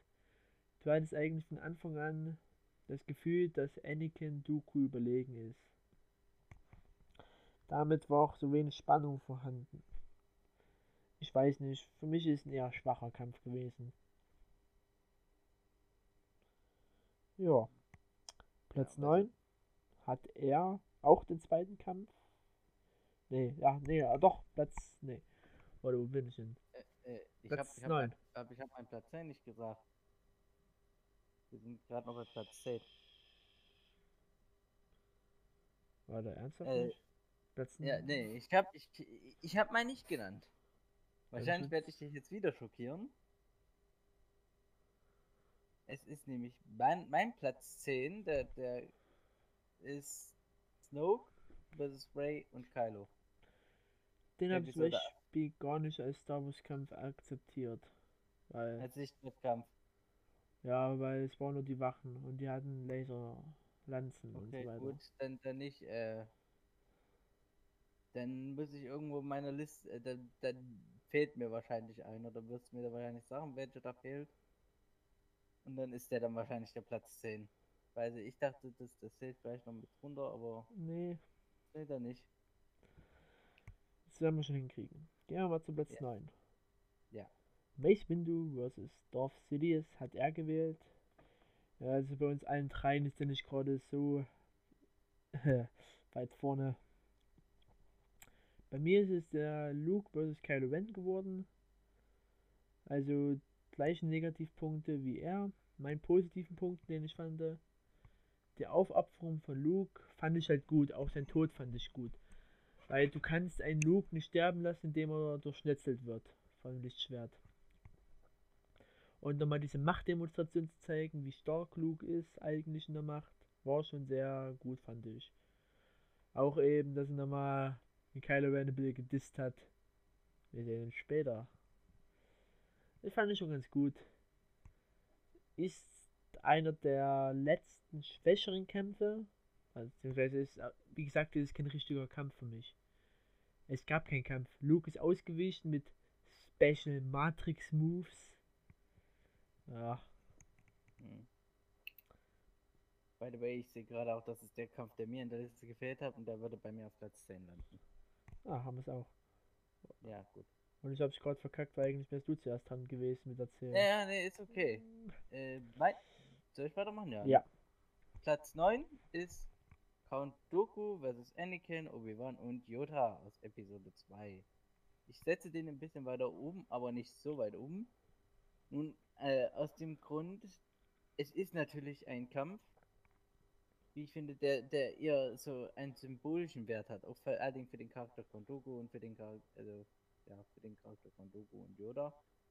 Aber ich finde auch, dass das in dem Sinne ein symbolischer Kampf ist, weil das, dieser Kampf ist der erste Schritt von Anakin Richtung Maschinenwerdung. Also er verliert ja in diesem Kampf seine Hand und daher auch sehr, äh, eher symbolisch in dem Sinne, aber auch symbolisch für die Figur Count Dooku, die dann gegen Yoda kämpft und beweist, wie viel Wissen in, Ma in der Macht sie besitzen und daher im Kampf mit einfach nur mit der Macht nicht entscheiden können und daher zu einem anderen Mittel greifen. Ich finde, das ist schon, das hat schon was.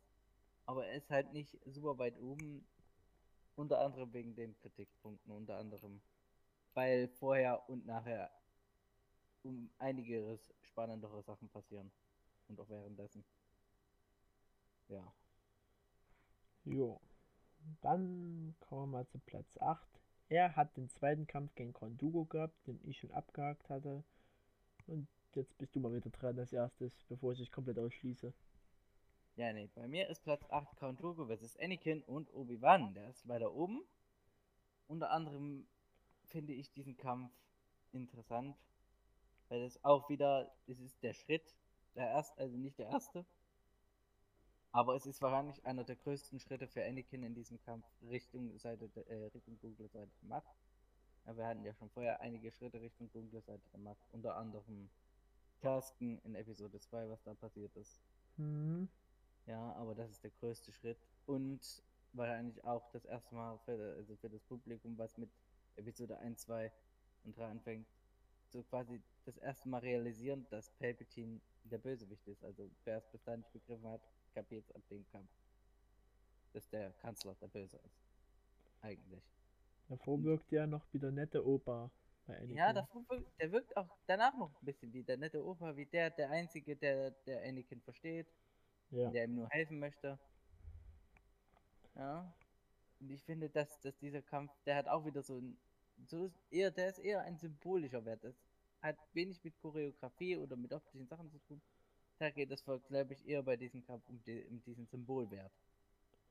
Da hast du die gleiche Meinung eben wie er. Er hat den auch auf Platz Mhm. 8 gerankt. Bei mir ist es eben der Kampf Obi-Wan vs. Darth Vader, der bei dir schon kam. Äh, bei mir ist es so, also, es ist jetzt kein krasser Kampf. es sieht halt aus wie zwei alte Männer, die ein bisschen rumfuchteln. Aber er hat ja diesen symbolischen Wert gehabt. Und auch er war halt auch wichtig für Luke in seiner Entwicklung. Mhm. Und ich weiß nicht wieso. Der Kampf, der zweite Kampf gegen Konduku, er war bestimmt besser. Aber der Kampf Obi-Wan vs. Darth Vader hat sich besser angefühlt. Und vor allem, wenn man jetzt auch noch mal das, äh, wenn er auf YouTube schaut, gibt es ein Remake von dem Kampf. Kann ich sehr, sehr empfehlen. Sieht sehr gut aus.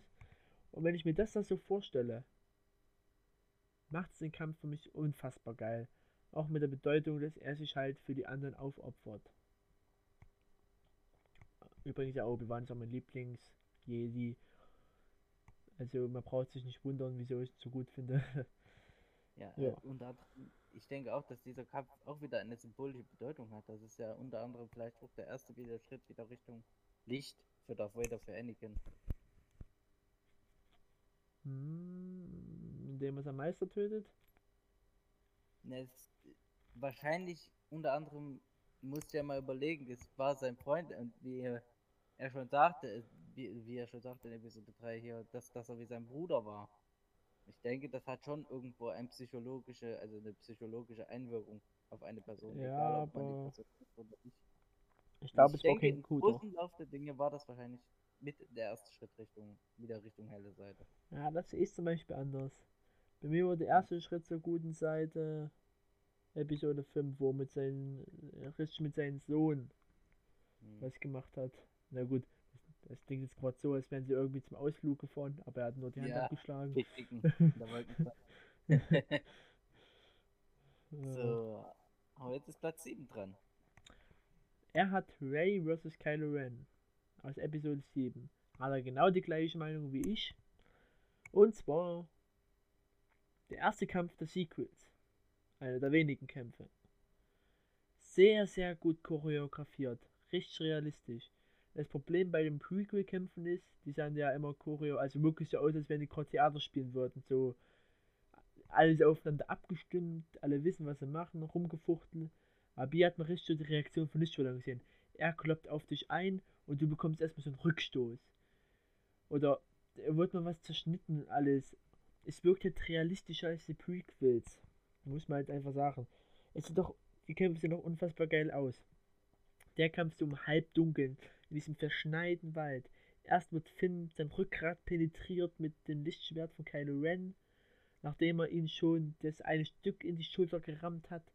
Und dann fliegt dieses Lichtschwert raus an Kylo Ren vorbei und wir denken, oh, Luke steht da. Aber nein, es ist unsere neue Hauptprotagonistin, Ray. Ist für mich ein geiler Film. Verdienter Platz 7. Ab jetzt kommen eh nur noch gute Filme für mich, also gute Kämpfe. So, also für mich ist Platz 7, er ist Platz 7 nicht, weil er unbedingt schlecht ist. Ist einfach nur Platz 7, weil die anderen Kämpfe, meiner Meinung nach, die jetzt noch kommen auf meiner Liste, besser sind. Es ist der Kampf Palpatine, Darth Vader gegen Luke. Es ist der hm. Endboss einer Trilogie oder zwei Trilogien, der du endlich seinem, äh, der, also der seinem normalen Lebensende entgegenkommt wir reden jetzt nicht über das, was in, die, in den Sequels passiert ist. Wir reden jetzt alleine davon. Und da muss ich sagen, er ist weiter unten, weil ich finde, gegen die anderen Kämpfe kann er beide Beine oder die anstrengen, die jetzt so kommen. Ich finde ihn sehr, sehr interessant, sehr gut. Die ganze Trilogie hat auch sehr gut darauf hingespielt. Und vor allen Dingen diese kurze Fall von Luke in die dunkle Seite, wie er mit Wut auf seinen Vater einhackt. Mhm. Ja, es ist, es ist sehr interessant. Und dann, wie Luke sich aber dann dagegen entscheidet. Und nicht den Weg, wie sein Vater wählt. Das ist schon, ist zwar sehr gut gemacht, aber die anderen Kämpfe, das erkläre ich dann noch, sind besser. Platz 6. Hat er Anakin vs. Obi-Wan Kenobi als Episode 3 genommen. Mhm. Was sagst du? Was, Was ist bei dir? Sag. Was ist bei mir? Platz? Bei mir ist es Platz 6. Kylo vs. Ray in Episode 9 auf dem Todesstern. Wieso habe ich den wieso habe ich den höher genommen als äh, als äh, Vader vs. Luke und trotzdem so niedrig? Nun, äh, für mich ist es zum einen, ich finde den Kampf, der hat, das war wirklich eine der guten Sachen an Episode 9. Dass dieses, dieses quasi dieses Rematch, ich finde es finde ihn jetzt besser. Unter anderem ist es hat auch sehr viel zur Charakterentwicklung von Kylo und Ray beigetragen. Unter anderem auch was zwischen den beiden ist.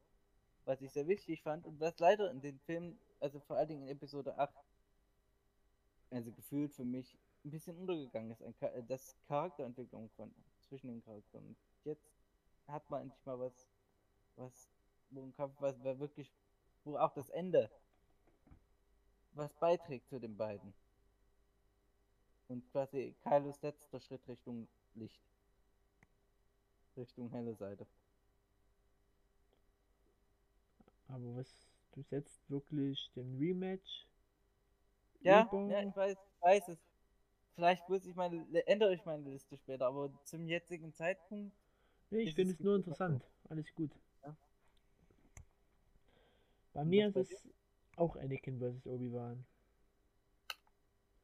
Jetzt bist du wahrscheinlich ein bisschen geschockt. Ja, Wieso der bei mir so weit hinten ist? Also erstmal, bei mir kommen wie gesagt nur noch gute Filme, also nur noch gute Kämpfe. Äh, ich liebe den Kampf, nicht falsch verstehen. Es ist von der reinen Story her mit der beste Kampf. Weil Meister gegen Schüler, Freunde, eben diese Brüderfiguren, die da waren, Obi-Wan und Anakin. Ja, über drei Episoden hat man die Bindung zwischen den beiden aufgebaut. Und jetzt kommt es zum absoluten Showdown. Anakin, der alles gemacht hat, um Padme zu schützen, nur um durch ein Zorn und alles sie auch so weh, also ihr so weh zu tun. Und also in den Roman ist der Kampf definitiv auch noch sehr viel besser, weil man dann noch berücksichtigen muss, dass Anakin dachte wahrscheinlich, dass Padme ein Verhältnis mit Obi-Wan hat. Aber darauf will ich jetzt nicht weiter eingehen.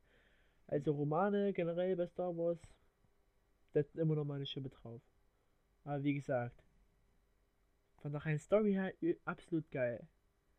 Von der Umsetzung, das habe ich ja vorhin schon äh, bemeckert, wo ich den Kampf Ray vs. Kylo gesagt habe. Das Problem ist halt, die Choreografie. Es sieht halt wirklich nur aus, als wenn jemand, äh, oder, also, was weiß ich, also alles abgestimmt, wie so ein moderner Tanz sah das aus. Vor allem, wo die mit den Lichtschwertern so rumwackeln und dann auf einmal, es ergibt halt keinen Sinn. Oder wo es dann einen auf Tarzan, einem Jane machen, wo sie dann eine Lian rumschwingen und alles. Es wird halt erst wieder besser, wo die dann auf dem Lavasee sind. Deswegen Platz 6 bei mir.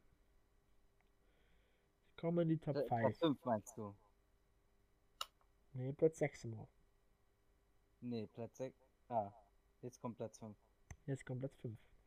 Genau, gut. sorry, ich war schon einen Platz weiter. Ja, das hat man vorhin schon mal. Ja. Platz 5 hat er Ray vs. Kylo Ren aus Episode 9 genommen. Ich habe Luke vs. Darth Vader aus Episode 5 genommen. Weißt du was? Ich auch. Sag mal du, wieso du. Also erstmal die positiven Sachen. Es ist halt der I einer der ikonischsten Kämpfe. Aber mit dem ikonischsten Satz der Filmgeschichte. I mhm. am your father. Ich mhm. bin dein Vater. Obi-Wan hat nie die ganze Wahrheit erzählt, denn ich bin dein Vater. Erforsche deine Gefühle. Und es hat auch Mark Hamill als Luke Skywalker so großartig geschauspielert. Aber auch der Kampf. Luke war Vader so dermaßen unterlegen. Das hat man richtig gesehen. Vader hat mit ihm gespielt. Vader hätte den mit zwei Fingern platt gemacht. Deswegen hat er zwischenzeitlich einfach mal, weil es ihm gelangweilt hat, wahrscheinlich einfach ein paar Gegenstände auf Luke geworfen. Und dann in dem Moment, er hat ihm die Hand abgehackt. Es ist sowas großartig. Äh, wie gesagt, Nachteile finde ich wenige. Außer wie halt auch Obi-Wan gegen Darth Vader. Es ist halt schlecht gealtert. Die Choreografie dahinter. Kann man nicht abstreiten. Also, weißt, weißt du, ich sage dazu, dieser Kampf ist wie, wieder ein symbolischer Schritt von Darth Vader Richtung Licht, aber auch ein symbolischer Schritt von Luke, dass er jetzt ein bisschen wird wie sein Vater. Ja, Er wenn er verliert, sich er verliert einen Teil seines Körpers, er verliert seine Hand. mal kurz, Ja, genauso, Frist- genauso wie sein Vater eins, äh, die Hand verlor. eine kurze Unter anderem auch in, äh, in, in dem Zwischenteil. Ja, also. Ja, Ja. das ist, ja, das, war- das, ist, das ist mir jetzt gerade mal interessant aufgefallen, ja? Kann ich Das mal ist- kurz Einwände bringen? Ja. Bei mir hat sich gerade bei meinem Handy hier der, Sprache, der Sprachassistent gemeldet, Google. Und Toll. es hat verstanden, erstmal Vader. Darauf Google, gern geschehen. okay. Und dann hat es Okay. mir einen Tick geschickt von Vader, ist eine Popband. Wow. Und dann hat es mir gebracht, Darth Vader. Und dann hat Google gesagt, ich bin dein Vater. okay. Hm. Also ist Google mein Vater. Ja, es ist definitiv nicht nur, wie du schon gesagt hattest, mit, mit der mit dem Spruch, dein Luke, ich bin dein Vater, sondern auch, er hat auch für die Star Wars Community wieder einige ein, paar Memes mitgebracht, wie zum Beispiel diese, die, dieser, dieser Schrei, dieser, dieses Ja. lange Nein, das ist auch sich ein Meme. Und ich muss dann, dieser Kampf, er ist ein Kampf, auf den Leute hinge äh, also auf den die Leute auch schon damals in den Kinos, die wussten, irgendwann muss es passieren, aber ich glaube, damit hat keiner gerechnet, dass das so schnell passiert. Und vor allen Dingen zu diesem Zeitpunkt Luke und in seiner Ausbildung. Hm. Ja. Ja, kommen wir mal zu Platz 4. Hat er den Kampf Yoda vs. Palpatine gerankt. Mit der Begründung, dass es sinnbildlich für die Zerstörung der Demokratie war. Allein wo sie in den Senatssaal saßen und äh, Palpatine die Senatssessel auf Yoda geworfen haben. Das war sinnbildlich. Palpatine zerstört die Demokratie. Und Yoda klammert sich an alles, was er noch bekommen kann. Ja. Er hat das Nachteil empfunden, wieso dann Yoda einfach abgehauen ist. Ist verständlich. Ja. Ja. So, ich, ich mache jetzt mal bei Platz 4, ne? Ja. Also mein Platz 4, ich, ich, ich glaube, du bist ein bisschen geschockt, dass das so weit oben ist, weil du kennst mich ja eigentlich als Sequel, also nicht so nicht so Freund der Sequels. Aber für mich ist es Kylo vs. Ray und Finn.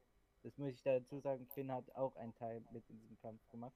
Ja, bis seine Wirbelsäule penetriert wurde. Ja, ich fand, ich fand das, das, das Tolle eigentlich an diesem Kampf war, dass es dem Charakter Finn eine andere Tiefe gegeben hat. Ja, und, und einen möglichen Storypfad, der leider in dem Film nicht weiter aufgegriffen wurde. Dass Finn auch die Macht benutzen kann, theoretisch.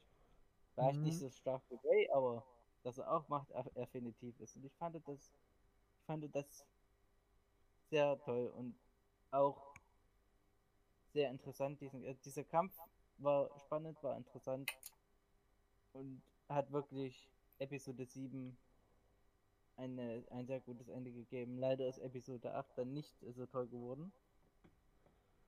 Aber das muss ich sagen, Episode 7 war nicht, war nicht schlecht, aber Episode 8. Bei mir ist es Ray vs. Kylo Ren aus Episode 9 geworden. Aus dem einfachen Grund, wieder mal, es ist so unglaublich gut gemacht worden, wie das choreografiert worden ist und wie realistisch das aussieht, sag ich mal. Eben nicht weiter prallen aneinander, ablocken, Rückstoß. Dann, man hat auch richtig die Anstrengung gesehen bei den beiden, wo die aufeinander eingehackt haben. Also auch richtig, zwischenzeitlich haben sie richtig aufeinander eingeprügelt mit ihren Lichtschwertern. Bei Anakin und Obi-Wan saß, ja, wir sind auf dem Lava-Planeten, schwingen uns herum und wir schleudern bitte unsere Lichtschwerter und trotzdem haben wir keine Art der Anstrengung empfunden. Aber das sah einfach nur gut aus und vor allem auch die Story dahinter. Das ist halt der finale Kampf zwischen den beiden, das wusste man. Und auch, wo Lea dann stirbt und Ben aufhört. Ben hätte sie super easy exekutieren können, weil Ray war dann letztendlich unterlegen. Und dann fällt das Lichtschwert runter. Ray greift sein Lichtschwert und rammt ihn in seinen Magen. Es ist halt wirklich eine sehr gute Szene. Auch diese Emotion. Adam Driver als Kylo Ren, unglaublich guter Schauspieler, kann man nichts anderes sagen. Ja. Wieso ist er nicht ganz vorne? Weil, ja, er wurde wieder Nacht geheilt. Das macht ja dann den Kampfende irgendwie wieder weg. Das ist aber auch der einzige Kritikpunkt für mich daran.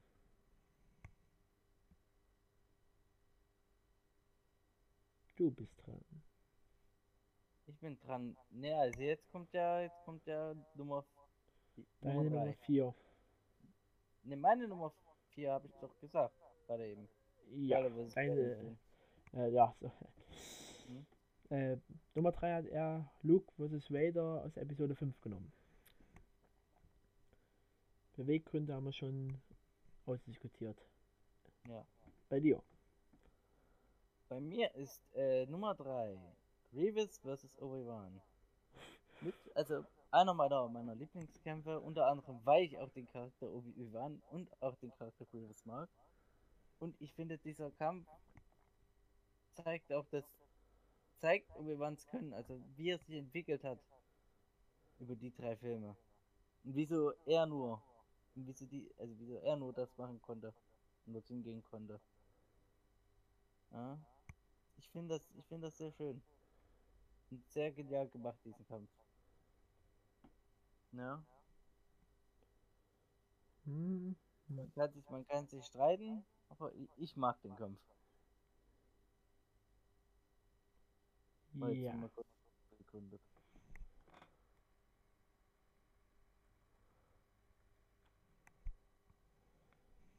Ja. Mhm. Mein Platz 3, Yoda vs. Palpatine. Yoda vs. Palpatine. Die zwei stärksten Machtnutzer, die einer jeweiligen Seite angehören. Der ultimative Böse gegen den ultimativen Jedi. Also guten Mhm. Machtnutzer. Und das im Kampf. Anakin nehme ich da raus, weil er war zwiegespalten. Und es war halt der Kampf,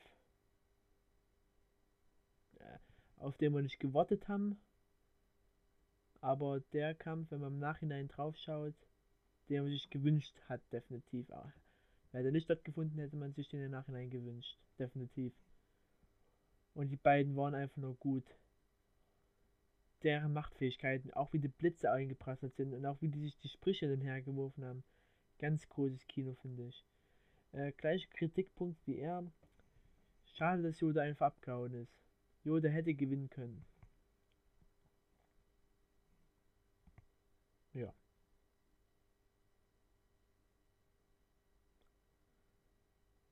Platz Ja. 2 hat er den Kampf Luke vs. Vader vs. Palpatine aus Episode 6. Und ich stimme da genauso zu. Aus einem einfachen Grund, es ist der letzte Kampf der Originaltrilogie. Luke steht vor der Entscheidung, was er zu machen hat. Der Kampf. Sein Vater. Bekehrt er ihn, bekehrt er ihn nicht.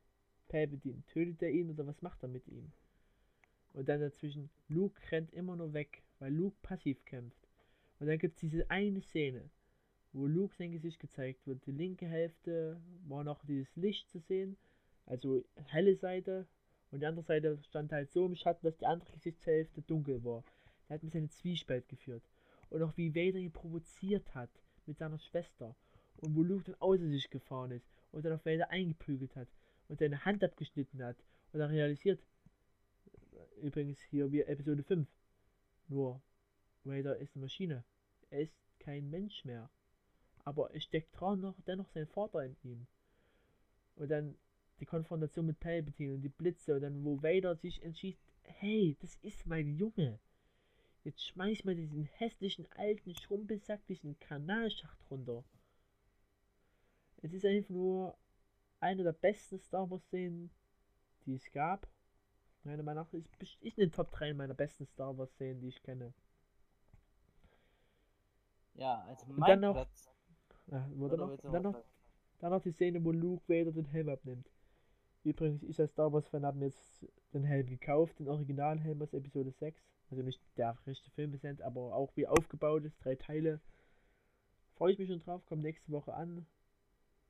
Es ist halt auch eine gute Szene, auch wo Vader dann eins mit der Macht wird. Zucker. Also mein Platz 2 ist Obi-Wan und Qui-Gon Jinn gegen Darth Maul. Ja, äh, ist Platz 2. Ne, warum der andere Kampf auf Platz 1 ist, erkläre ich dann noch. Ich mag diesen Kampf wirklich sehr und es ist wirklich der erste große Lichtschwertkampf, den ich je gesehen habe. Weil ich habe Episode 1 als allererstes gesehen. Ja, und ich muss sagen, nicht nur hat äh, George Lucas Star Wars einen der wahrscheinlich beliebtesten Sith-Charaktere gegeben, also Darth Maul ist halt beliebt, das kannst du nicht abstreiten.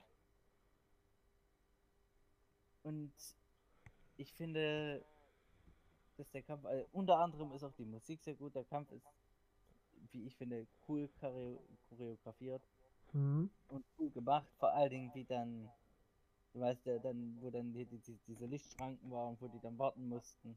Ja. Die, diese Pause, das war einfach nur sehr cool. Und, und das Verhalten, dieses unterschiedliche Verhalten Darth Maul, mhm. der, der, der, der dann nur darauf wartet, endlich jemanden umbringen zu können. Qui-Gon Jinn, der sich dann hinsetzt und meditiert und Obi-Wan, denn er will hin und her läuft. Ja.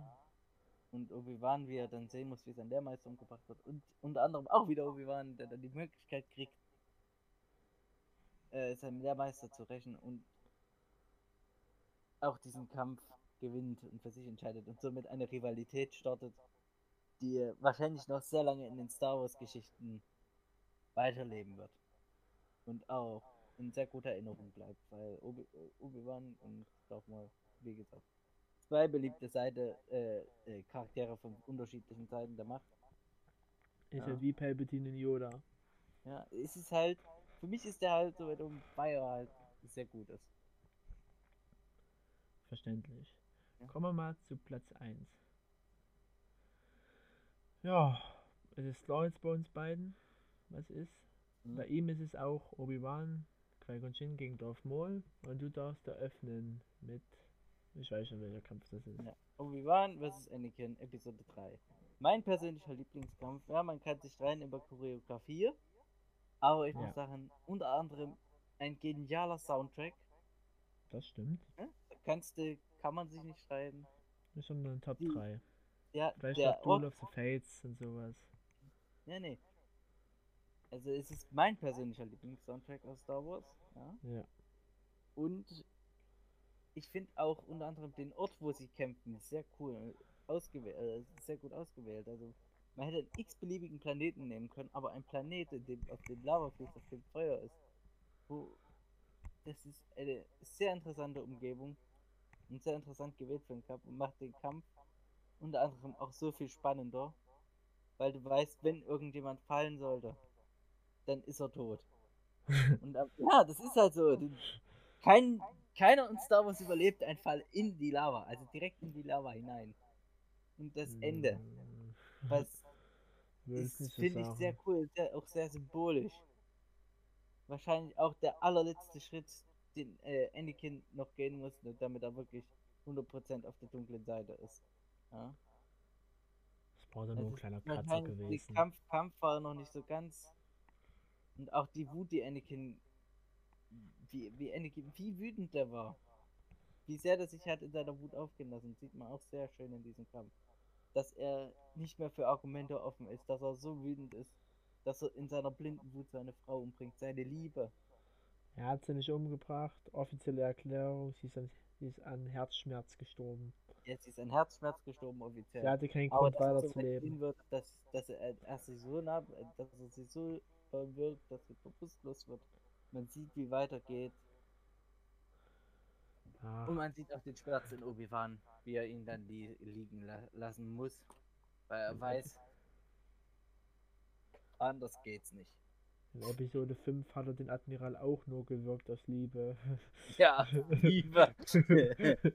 ja, ja. ja gut, Und in Episode 4 den Typen. Ähm, bei mir ist es auf Episode 1 Obi-Wan gegen Darth Maul. Du hast alles erzählt, was ich auch gesagt hätte. Geiler Soundtrack, geiler Kampf, geile Stimmung und eben auch einen geilen Bösewicht, den ich schade finde, dass er viel zu früh gegangen ist. Ja, ja. er hat lange, er ist lange, hat, äh, beide wurde überlegen, ja. Er hat lange noch weitergelebt in Star Wars, in den ganzen Nebenteilen dieser halt so, also Hm. in den Serien. Und wenn Unter es anderem George. auch Rogue One hat er eine kleine Rolle gespielt. Nee, Han So. Solo. Han Solo, ja, das ist das, das Ding halt. Ja, der Aber wenn es nach George hat Lucas gespielt. Das ist, das ist schon etwas und spricht auch sehr für ihn. Und dann kommen wir zum nächsten Thema. George Lucas hatte erzählt, wie seine Sequels ausgesehen hätte, sein Episode 7. Ja, ich bin gespannt. Der Hauptbösewicht sollte Darth Maul sein. In den Klingt Sequels. interessant. Klingt interessant. Und Lea sollte die Hauptfigur bei den Guten sein. Klingt interessant. Verständlich. Es klingt daran interessant, Darth Maul in Episode 7, 8 und 9 zurückzubringen. Erklär mir das. Nochmal 30 Jahre älter. Da ist der Maul so alt wie äh, Palpatine in Episode 6. Ja, aber überlege mal. Darth Maul als hat seine seine sein Unter also seine Unterwelt dieses Unterweltkartell, was er aufgebaut hat, so weit aufgebaut vielleicht schon zu dem also zu, so wie so wie George Lucas sich das gedacht hat, dass er vielleicht sogar eine ernsthafte Gefahr für die Galaxis ist.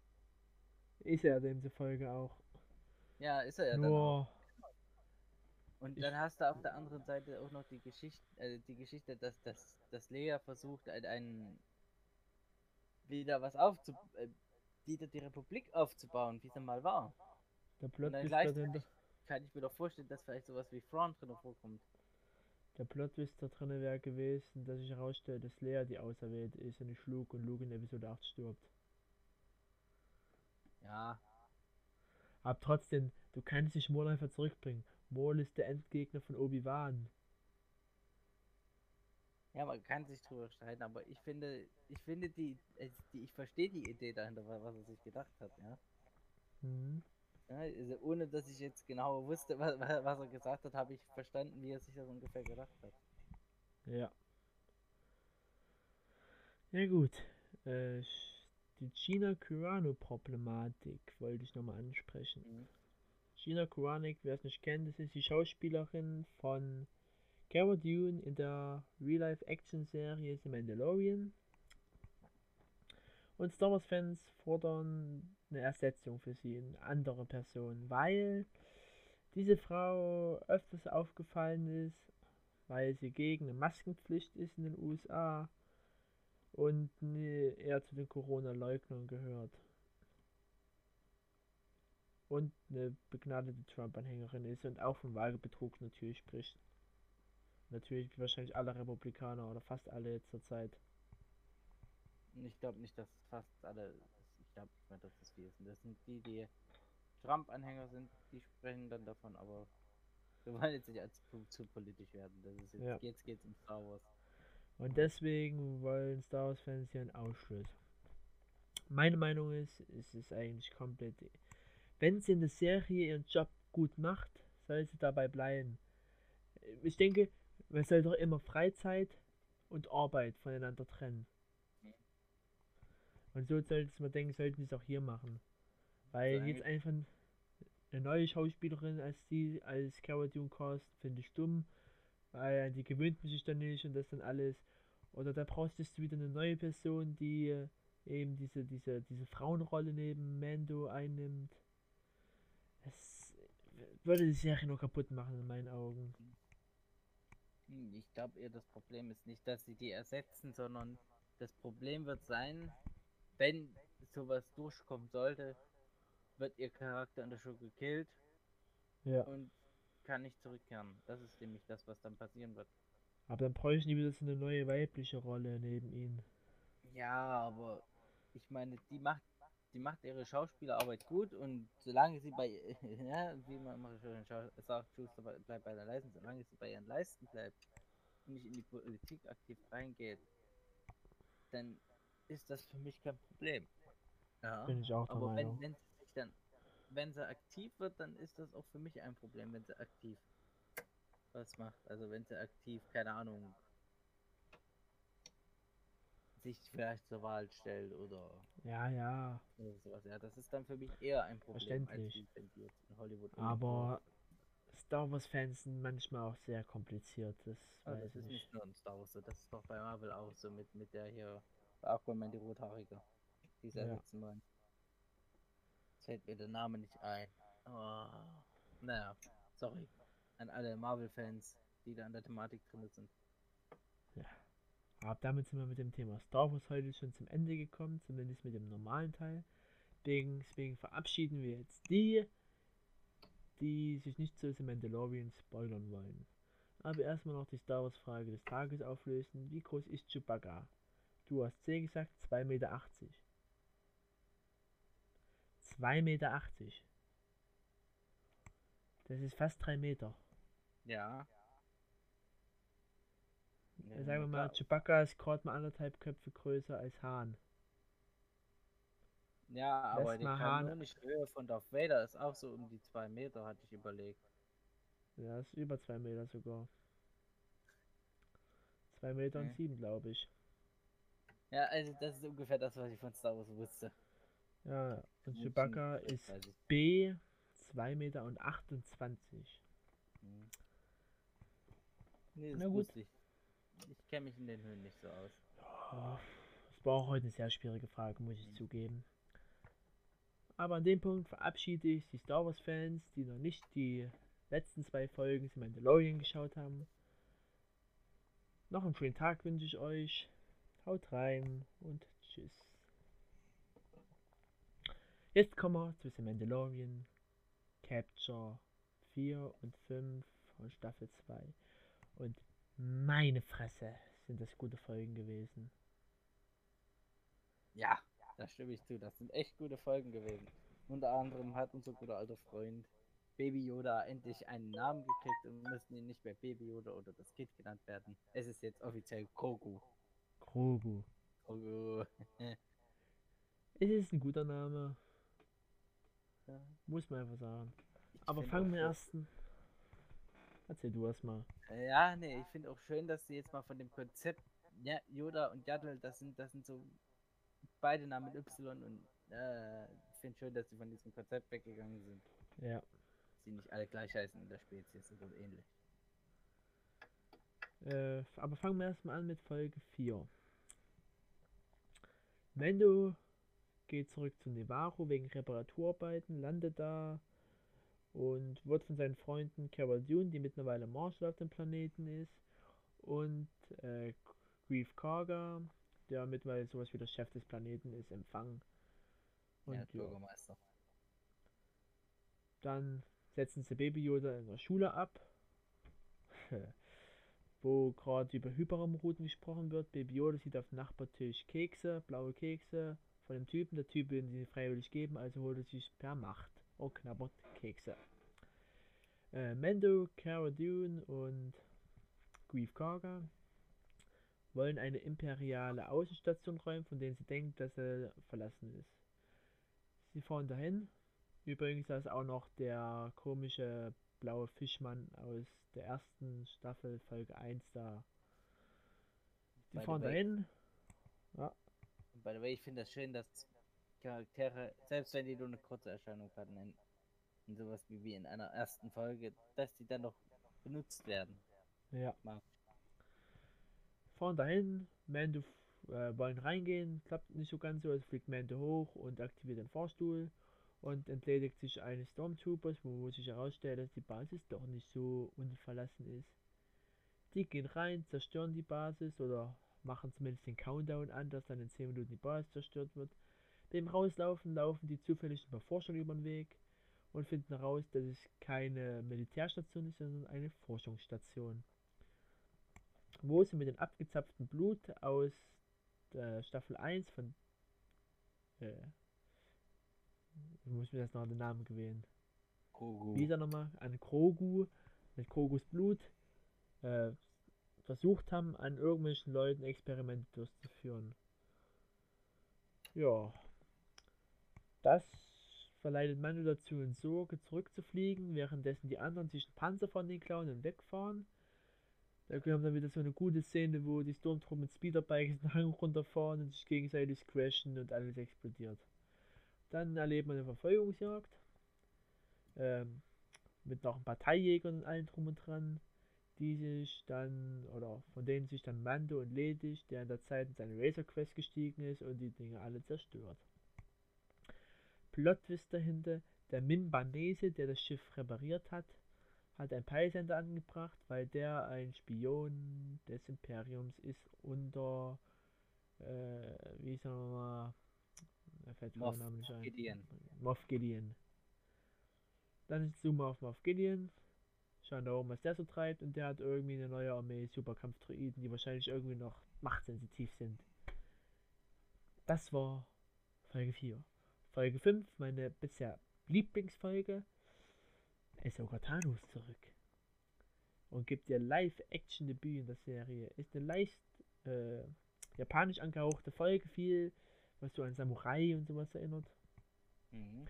Folge beginnt, äh, ähm, irgendwelche Soldaten schlagen Alarm, positionieren sich draußen, kämpfen und man sieht einfach nur, wie es sogar ein nach dem anderen wegschnetzelt. Dann geht sie vors Tor, da kommt eine Magistratin hoch und fragt, was sie will. Sie sagt, sie will Informationen haben. Sie sagt, sie gibt sie nicht, weil ihr sind die Menschenleben in der Stadt alle egal, sie würde alle exekutieren. Ahsoka spricht eine Wanderer, sagt, sie ist morgen wieder da. Und dann gibt's Haue. Am nächsten Tag kommt erstmal Mando vorbei, der natürlich das Kind auf Anraten von Bo-Katan dahin bringt. Der geht dann erstmal in die Stadt, um Informationen zu beschaffen, wundert sich, wieso keiner mit ihm redet. Dann kommt hier sowas wie der oberste General von den Armee oder von den, von den Soldaten da und bringt ihn zur Magistratin. Die will Mando engagieren, es sogar zu töten. Dafür würde er eine Lanze aus purem Beskar bekommen. Worauf er so ein auf Dagobert Duck macht und meins, meins, meins. Oh, pures Beskar. Ja, was passiert? Mando geht in den Wald, um Ahsoka zu finden.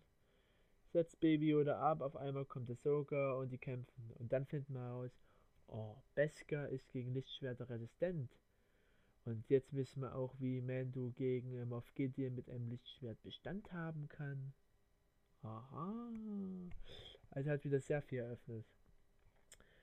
Mando sagt dann irgendwann, dass er von Bokatan geschickt worden ist, dann hören die auf zu kämpfen. Ahsoka macht ein bisschen Machttelepathie mit äh, Grogu. Dann findet heraus, dass er eben Grogu heißt, im Jedi-Tempel aufgewachsen ist, auf Coruscant und so alles. Und dass er auch die Order 66 miterlebt hat und da rausgeschmuggelt wurde und das alles. Und ja.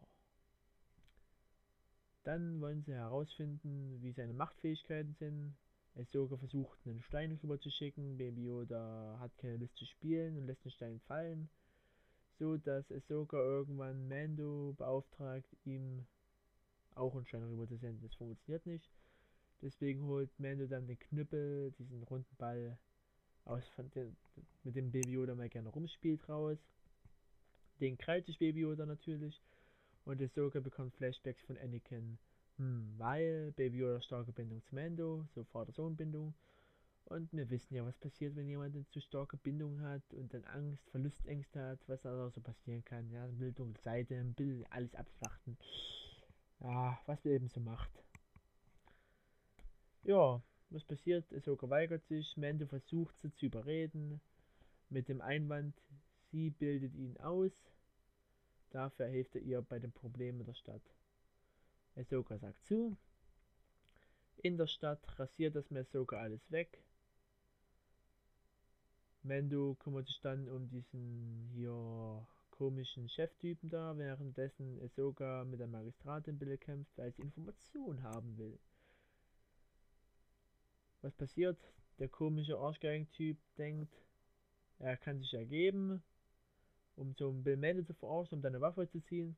Was versucht er? Mando erschießt ihn einfach. Ja. Ja, die Szene hat ein bisschen was von so einem Western. ja. Ahsoka da drinnen macht einen schönen, eigentlich frisch gut gemachten Kampf gegen die Magistratin, besiegt sie auch und erfährt, oder wir wissen nicht, aber vermutlich sie erfährt, wo ihr Meister ist. Groß Moff Ne, ich wollte gerade Tarkin sagen, aber wir wollen ja Großmoffs Thrawn.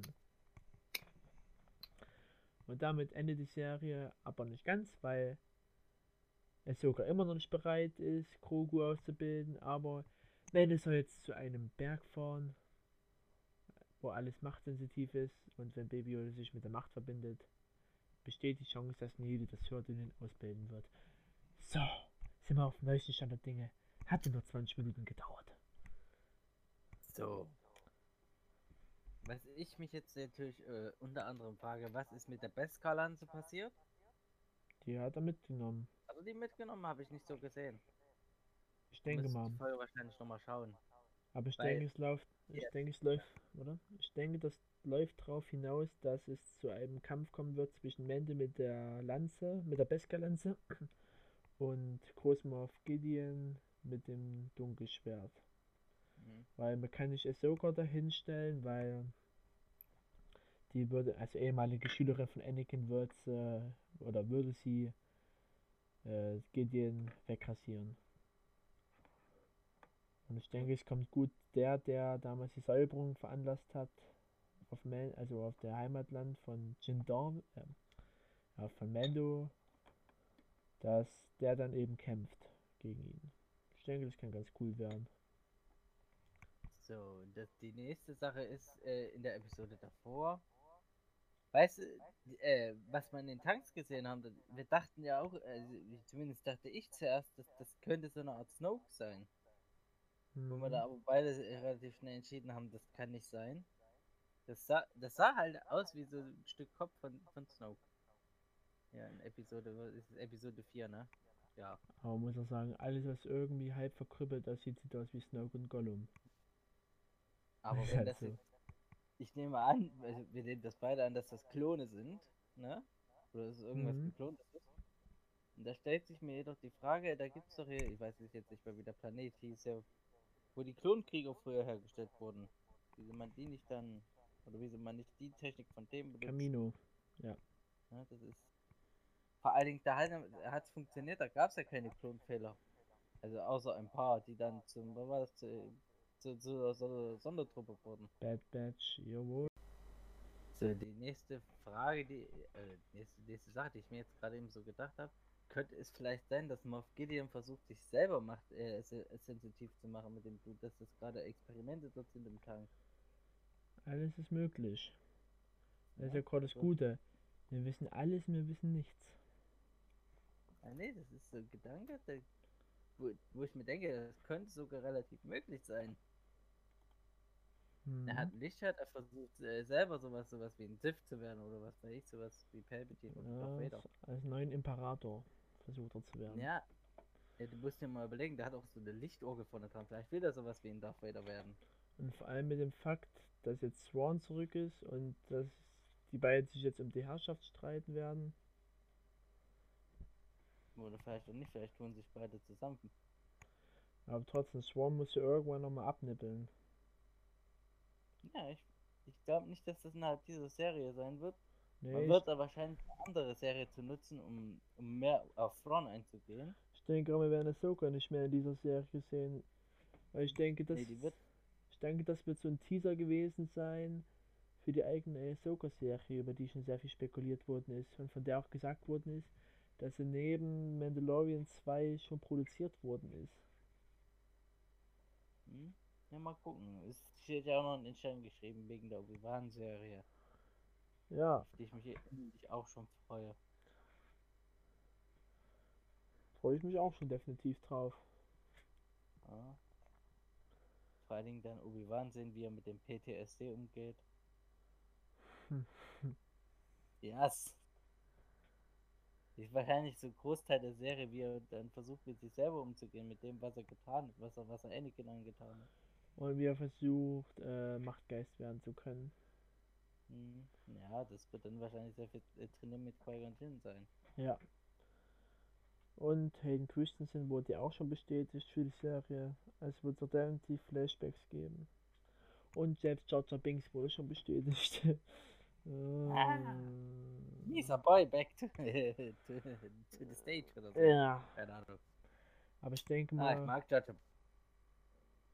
ja, ich mag die. Ja, ich schaue mir jetzt gerade den Hass der gesamten Star Wars Community. Ja, es haben gleich 10 Aber ich Leute abgeschaltet. leben. 10 von 12 Ich haben bin abgeschaltet. Ins Star Wars Universum reingekommen. Und Mhm. wer mich dafür hasst, dann bitte macht das. Aber ich denke mal, wir sollten langsam mal zum Ende kommen. Ich habe mit anderthalb Stunden geplant. Wir sind jetzt schon bei zweieinhalb Stunden fast. Ja. Augenmaß. ja. Na gut, das war's heute mit der zweiten Folge von Professor Emi. Hast du noch ein paar letzte Worte, David? Ich sage nur Tschüss. Ich Lasst euch nicht von Corona erwischen. Hoffe ich auch. Äh, ich wünsche noch einen schönen ersten Advent, einen schönen zweiten Advent und wir hören uns ja spätestens zum dritten Advent wieder. Schöne Feiertage noch. Feiertage? Feiertag, äh, ja, Advent, Advents, die Adventstage sind doch sowas schon fast, also innerlich sind die für mich wie Feiertage. Also äh, würde ich mir gerne von einer Krankenschwester hören, die, äh, die an Feiertagen eigentlich frei hat. Nee, Krankenschwestern haben Feiertage nicht frei, genauso wenig wie Altenpflege oder sowas. Ich habe gerade versucht, die Situation zu retten. Ja, gut. Mir, mir ist es auch bewusst geworden, wo ich das ausgesprochen habe. Nee, Ja. komm. Bleibt schön zu Hause, Leute. Tragt eine Maske. Und ich wünsche euch noch viel Spaß bis in zwei Wochen. Also, jo. ciao. Ciao.